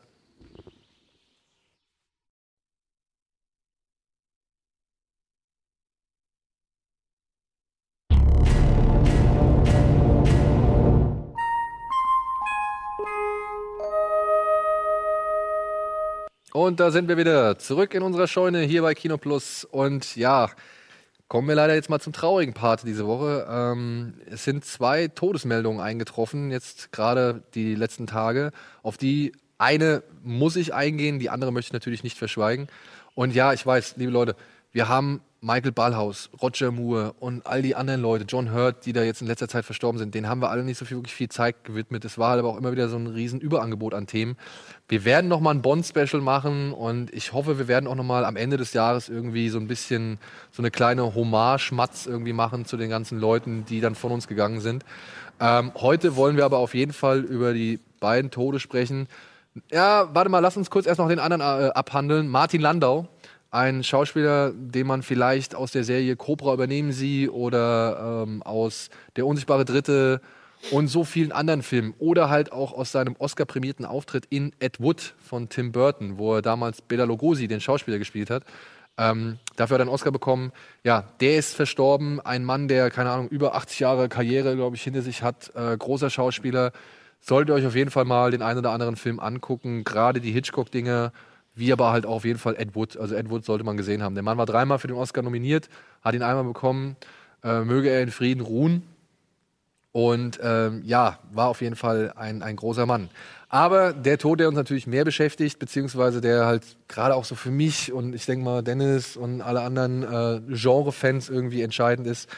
Äh, ein Mann, ohne den es ja so viele Zombie-Geschichten gar nicht geben würde. The Walking Dead wäre wahrscheinlich ohne ihn undenkbar.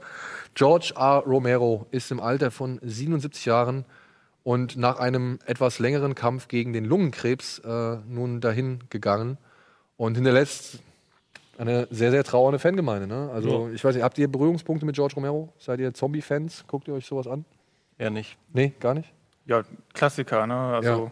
reingearbeitet in die Serie. Also hier, ich meine, ich, ich kann nur sagen, hier Night of the Living Dead, mit dem ging damals alles los.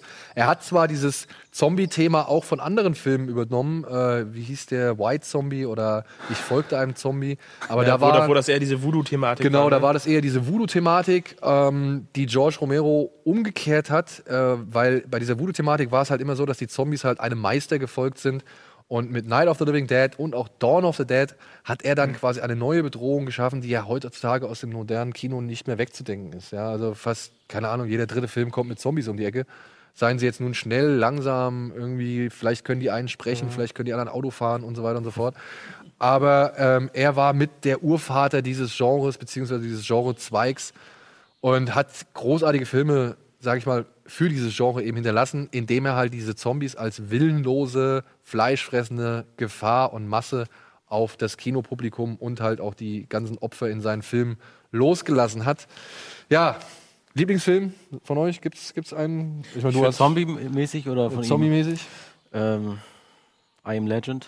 I Am Legend? Siehst du, zum Beispiel. Ist jetzt auch nicht so wirklich der Zombie-Film schlechthin, sage ich mal. Wird man jetzt, glaube ich, nicht unbedingt als Zombie-Film deklarieren, aber finde ich nett, dass du so, Ja. sowas ins, ins Rennen schmeißt, weil es sind ja nun mal halt, oder es ist ja nun mal eine Bedrohung, die halt auf diesem Zombie-Mythos irgendwie fußt, Ja. Mhm. kann man ja sagen. Ne? Ist auf jeden Fall eine Abwandlung. Ja, ist auf jeden Fall eine Abwandlung. Allein wie diese Zombies aussehen bei einem, einem Legend, das kann ich schon nicht angucken. Das ist einfach so, so scheiße CGI, wo man denkt so, boah. Was Naja. willst du machen? Na gut. Und deiner? Zombie-Film? Ja. Ja, wahrscheinlich tatsächlich Train to Busan.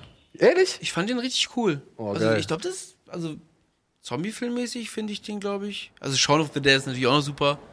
aber ähm, Train, Train to Busan, Busan ist schon super. echt, echt schon weit oben. würd ich Ja, muss ich auch sagen. Ja gut, also für mich ist immer noch sein Dawn of the Dead, also der damals hier als Zombies zu uns Mhm. kam, den es in tausend verschiedenen Variationen gibt, den er zusammen mit Dario Argento irgendwie gedreht hat, wo es einen Argento-Cut gibt, wo es einen Romero-Cut gibt und es gibt noch einen International-Cut, wo sie halt die beiden äh, Versionen zusammengefügt haben. Ich kann nur die Version empfehlen, auf jeden Fall mit dem Goblin-Soundtrack, also beziehungsweise mit diesem wirklich schrägen Italo-Synthi-Soundtrack, weil der ist halt einfach großartig. Und ich fand, ja, so ein bisschen mehr muss man da, glaube ich, Argento Kredit geben. Nichtsdestotrotz, Dawn of the Dead ist für mich die Urmutter der Zombie-Filme und mein Einstieg ins Zombie-Genre. Den habe ich mit sehr jungen Jahren gesehen, war fasziniert und verstört gleichzeitig und äh, das war für mich der, der, der Stein des Anstoßes und ist für mich immer nach wie vor, den gucke ich immer wieder gerne, auch wenn er halt wirklich schäbig mittlerweile aussieht. Ich fand halt auch, was, was, was mir bei Night of the Living Dead und auch Dawn of the Dead sehr gefallen hat und was auch von ihm kam, ist, er hat ja auch eine sehr krasse Sozialkritik in beiden Filmen gehabt. Und alle, die es nachgemacht haben, haben das verloren. So Night of the Living Dead hast du am Ende den Afroamerikaner, der alleine in dem Haus ist, der dann von den wütenden Dorfbewohnern noch, noch erschossen wird, so was halt so die Kritik am, am Rassismus ist und Dawn of the Dead, klar, Einkaufszentrum, die amerikanische Kultur, wie das, wie das gespiegelt wird, die Zombies, die da durchlaufen. Und alles, was danach kam, da wurden Zombies dann praktisch wirklich nur diese Horrorfilmbedrohungen zu, zum großen Teil. Ja, Ähm, fairerweise, also das, das konnte, konnte keiner so dann so aufnehmen, wie er, wie er sich das gedacht hat. Ne? Ja. Über die Toten nur Gutes, ne? Also ich meine, aber er hat dann im Nachhinein, also so Land of the Dead und Survival of the Dead, so. Ja, der Das musste, der halt musste, auch schon leider ein bisschen- Ich glaube aber, dass wenn du, wenn du so ein, also erst, ich kann mir jetzt, kann mir nicht anmaßen, ihn als, als Regisseur im Ganzen zu beurteilen, von den Filmen, die ich gesehen habe.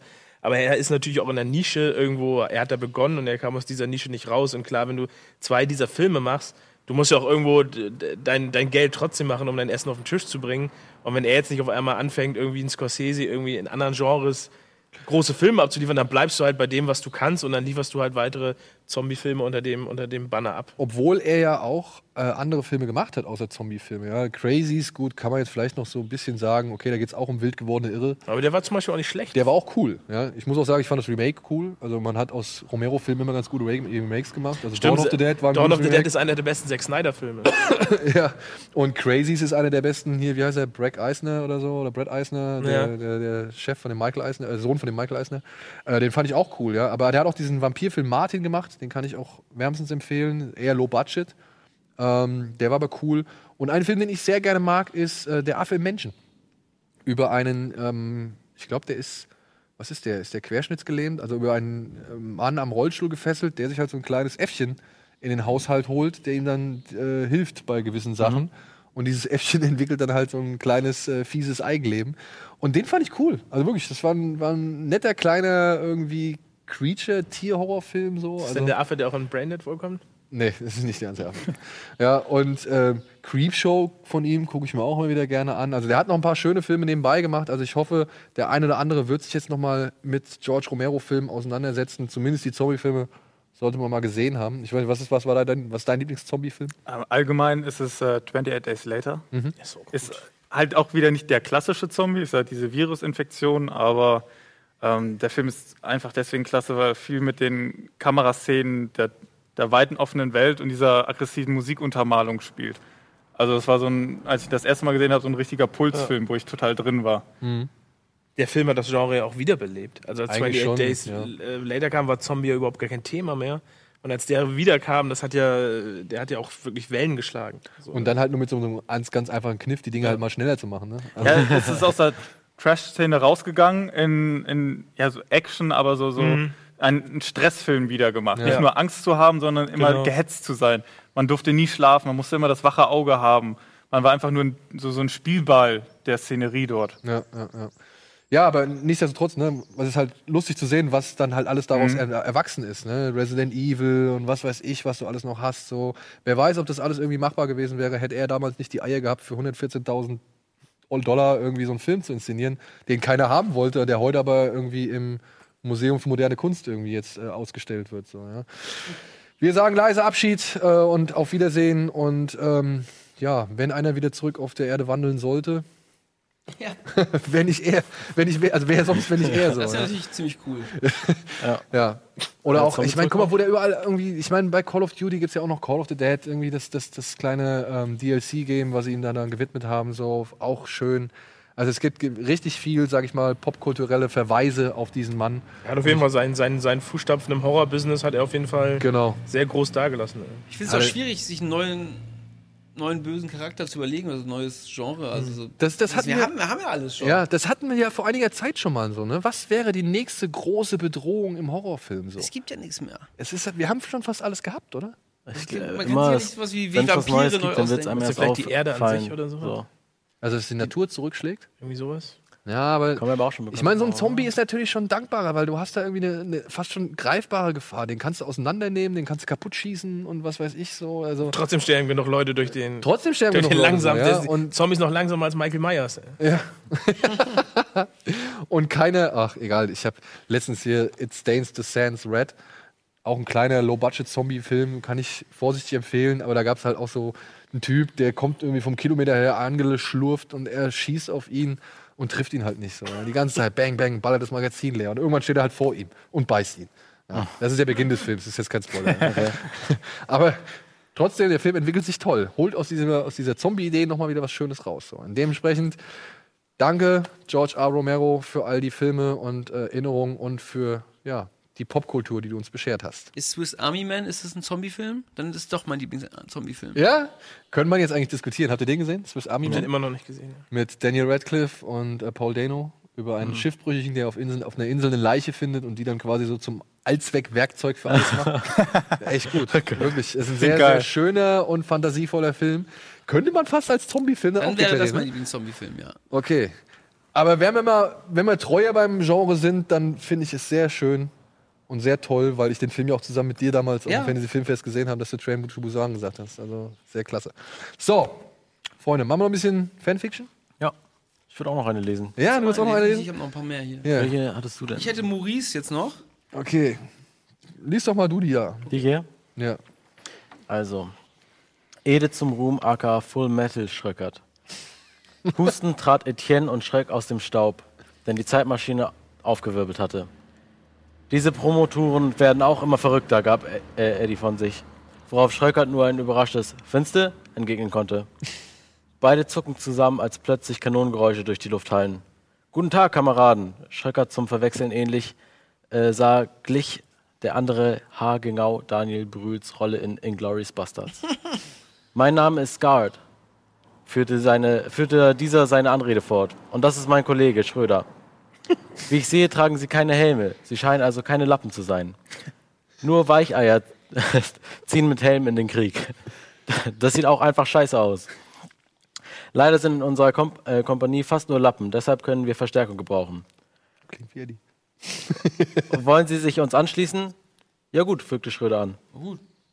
Also, für das, was er sein will, finde ich unseren Trupp eigentlich nicht schlecht. Aber ey, ja, ja, ist gut, Schröder. Aber was ist denn nun mit euch zwei? Eddie und Schröck starrten die äh, entgeistert an. Ein kurzer Moment peinliches Schweigen verging, bis Etienne das Wort ergriff. Es ist ja so, ne?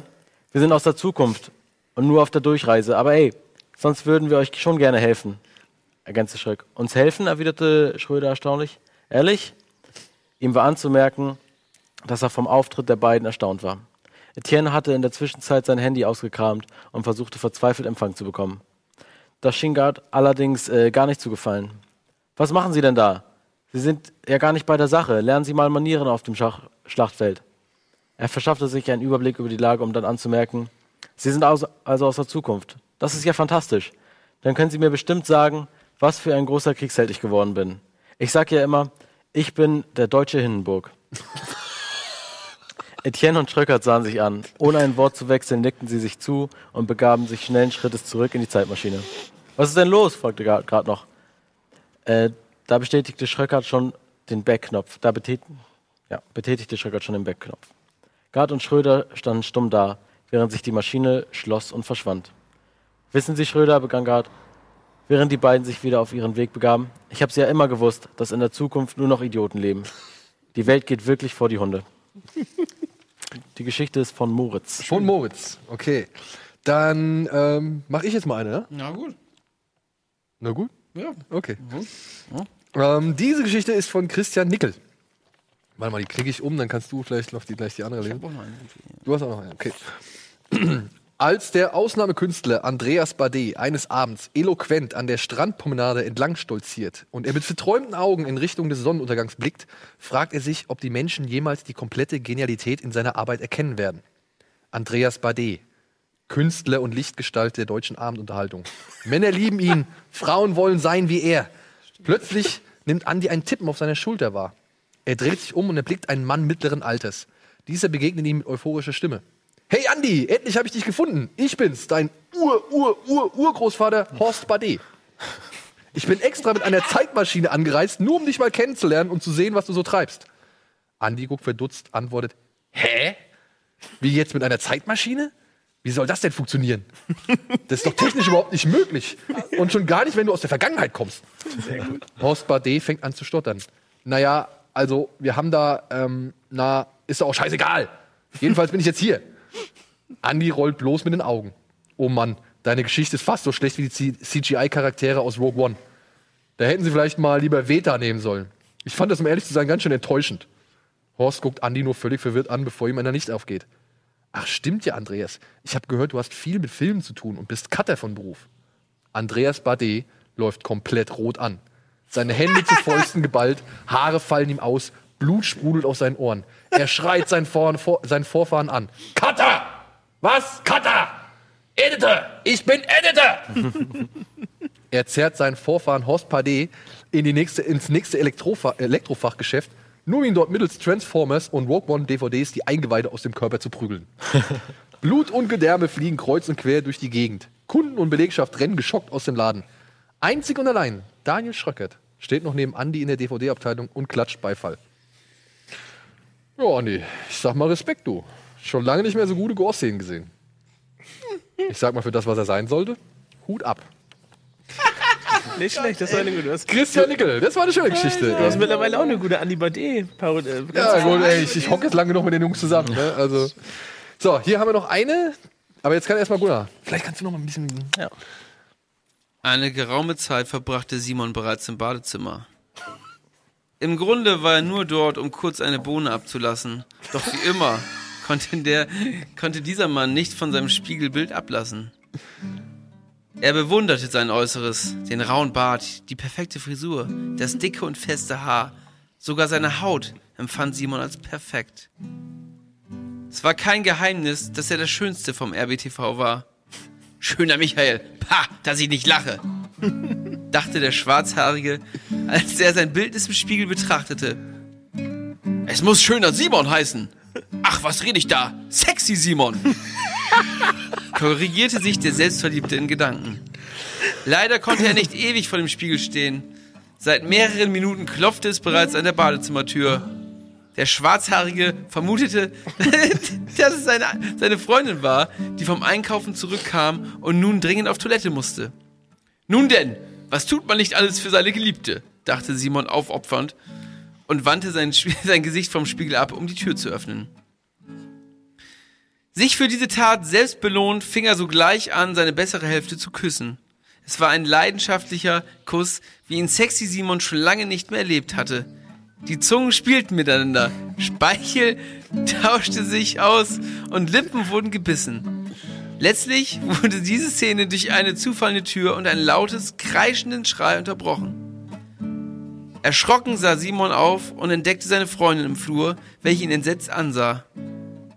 Verwundert beäugte der Schwarzhaarige die Pe- Person, welche er wohl statt seiner Freundin eben geküsst hatte. Vor ihm stand ein Mann, oder war es eine Frau, die als Mann verkleidet war? Genau konnte er nicht sagen, doch dieser Kerl sah dreckig und verschwitzt aus. Sein Haar war wirr und kahle Stellen taten sich hier und dort auf. Lange Barthaare reichten dieser Person bis zum Bauch. Ein irrer Blick rundete das Bild ab.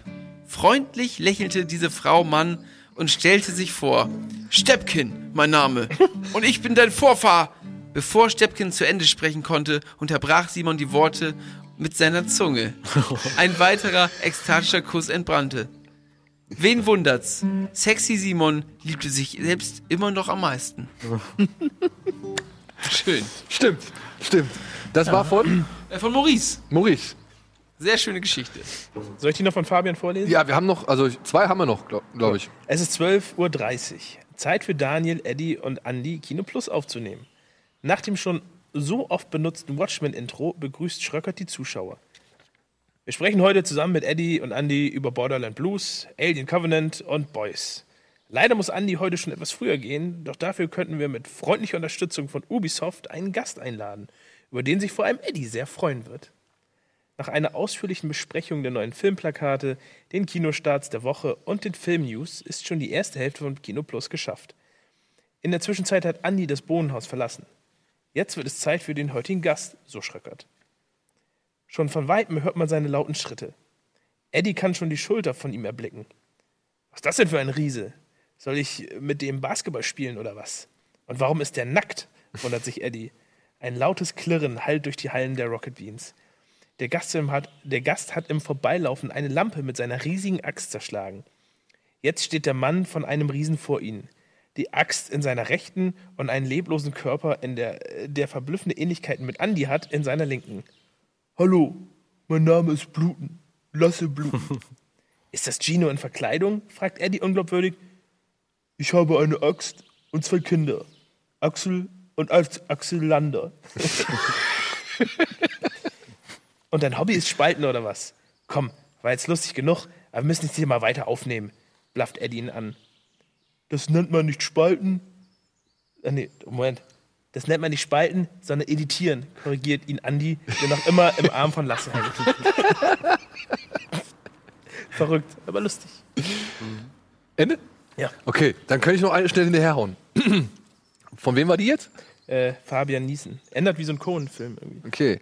Ich habe jetzt noch eine von Jonathan und ich glaube, das ist so ein bisschen, ähm, soll so ein bisschen protokollmäßig sein. Etiennes Sohn, oder was?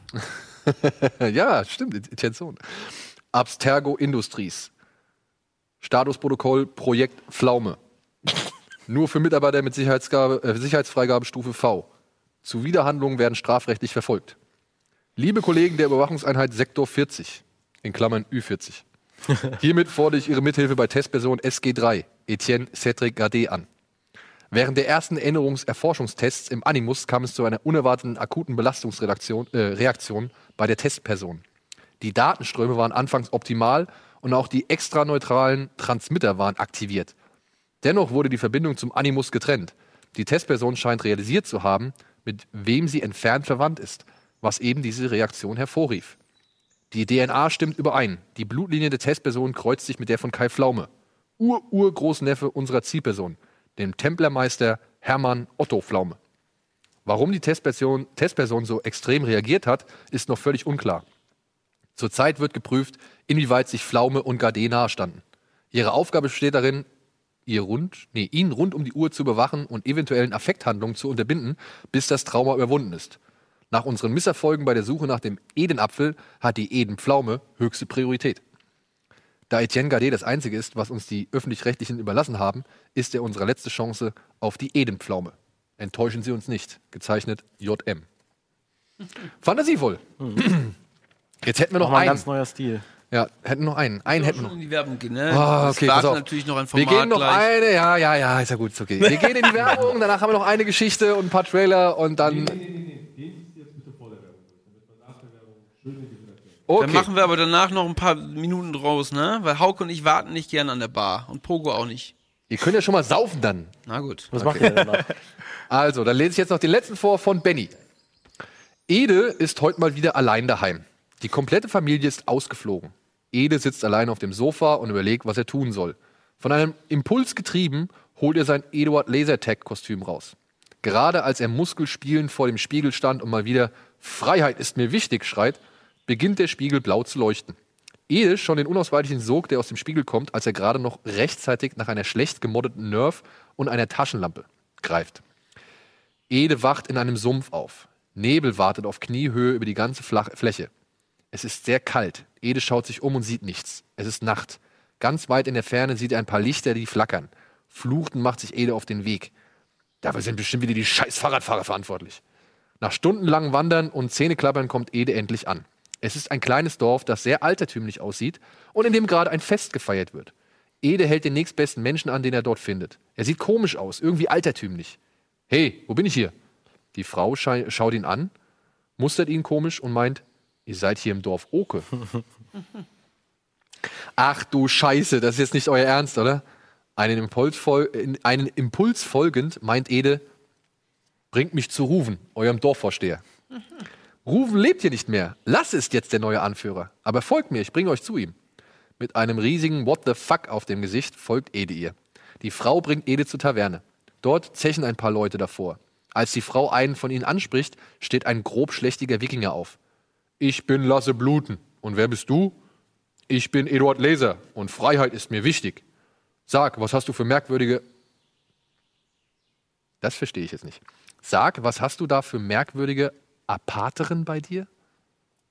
Vielleicht meint er Apparaturen? Apparaturen? Ja, okay. Warte, ich zeige es dir. Ede nimmt die Nerf und schießt blind einen Pfeil ab. Leider fliegt dieser perfekt und bringt sein ein sehr instabiles Haus zum Einsturz.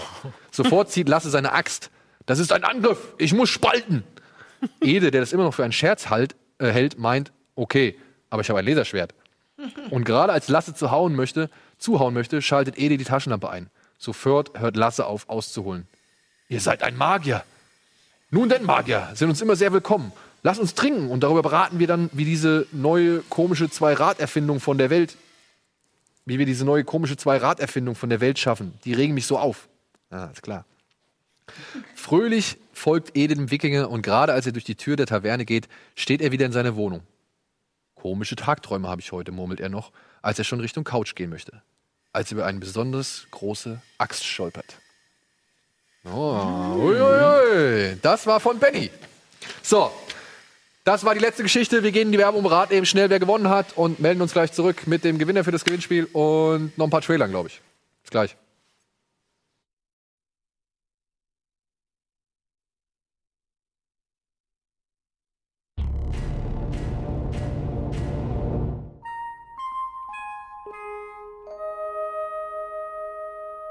Und ein letztes Mal melden wir uns hier zurück aus dem Klimansland mit einer kleinen, ja, geräumigen Scheunenausgabe von Kino Plus. Und wir haben eben gerade unsere Köpfe zusammengesteckt und haben die Gewinner gekürt unseres Assassin's Creed Gewinnspiel.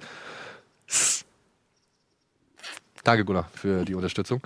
Ähm, auf Platz 1, eindeutig, da haben wir alle wirklich gesagt, das war die beste Geschichte, da mussten wir am meisten lachen, das war, da war alles drin, was irgendwie so eine Fanfiction braucht. Christian Nickel mit dem äh, Ausnahmekünstler Andreas Bade, der eines Abends eloquent an der Strandpromenade entlang stolziert. Eine schöne Geschichte. Christian, du darfst dich freuen. Du hast diese geile Assassin's Creed Actionfigur gewonnen, inklusive einer Blu-ray zu dem Film Assassin's Creed mit Michael Fassbender und Marion Cotillard. Und auf Platz zwei haben wir Maurice gewählt mit seiner Geschichte über den selbstverliebten äh, Simon, der mit sich selbst auch noch rumzüngelt. Ähm, Maurice, du darfst dich freuen, du kriegst einen Kapuzenpulli von Assassin's Creed und die DVD des Films. So. Ne? Das war jetzt so die Entscheidung, die wir getroffen haben. Ja. Gebt mir bitte alle recht. Dankeschön. ja, vielen, vielen Dank für die Einsendungen. Wir haben wirklich viele bekommen. Ihr wisst, wir können nicht immer alles vorlesen. Wir versuchen das alles so schnell wie möglich zu erledigen. Dementsprechend vielen Dank für eure Nachsicht. Und jetzt haben wir noch ein bisschen Zeit für ein paar Trailer, ne? Habt ihr irgendwie was? Super. Ich weiß, ihr, ihr guckt ungern Trailer, aber vielleicht sind es ja Filme, die ihr nicht wirklich auf der Uhr hattet. Genau. Und aufgrund dieses Trailers, den wir jetzt vielleicht sehen, sagt, ja, okay, gucken wir mal rein. Ich lasse mich überraschen. Wenn Okay. einer kommt, den ich sowieso gucken will, dann mache ich die Augen zu. Okay, okay, okay. Dann, Albin, überrasch uns, was du uns äh, quasi jetzt hier rausgesucht hast. If I told you about her, the princess without voice, what would I say? Oh, das ist der neue Be äh, äh, ähm, Guillermo del Toro. Echt? Shape of Water heißt der, glaube ich, oder so. Eliza, come on. Sieht man auch Sieht man vom. Set-Design her. Das ist. Guck dir das mal. Ah, geil. Eliza, hurry, hurry.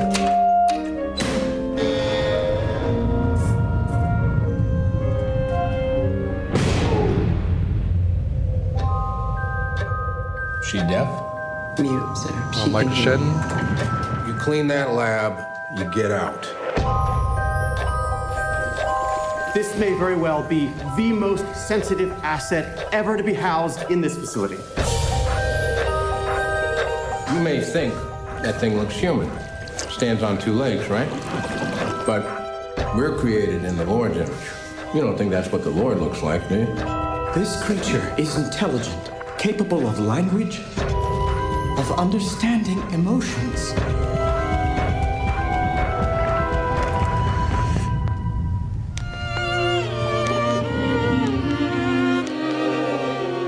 When he looks at me, he doesn't know how I am incomplete. He sees me as I am. Interessanter Charakter auf jeden Fall. Ey, cool. J'avoue, je n'ai bavé pas vous, mon amour. The natives in the Amazon worship it like a god. Get him out. What are you talking about? No. You need to take it apart, learn how it works. Jetzt könnt ihr schon wieder I don't want aufhören. an intricate, beautiful mm. thing destroyed. We can do nothing. I'm sorry. Don't do this, Eliza. What is she saying? Don't do this. It's not even human.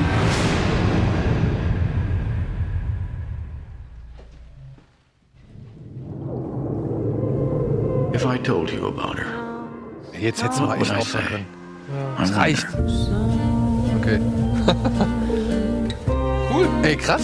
Also wirklich, das, das hat so einen, so einen Dancer in the Dark Vibe mit der Vorgeschichte von dem Fischmenschen aus Hellboy.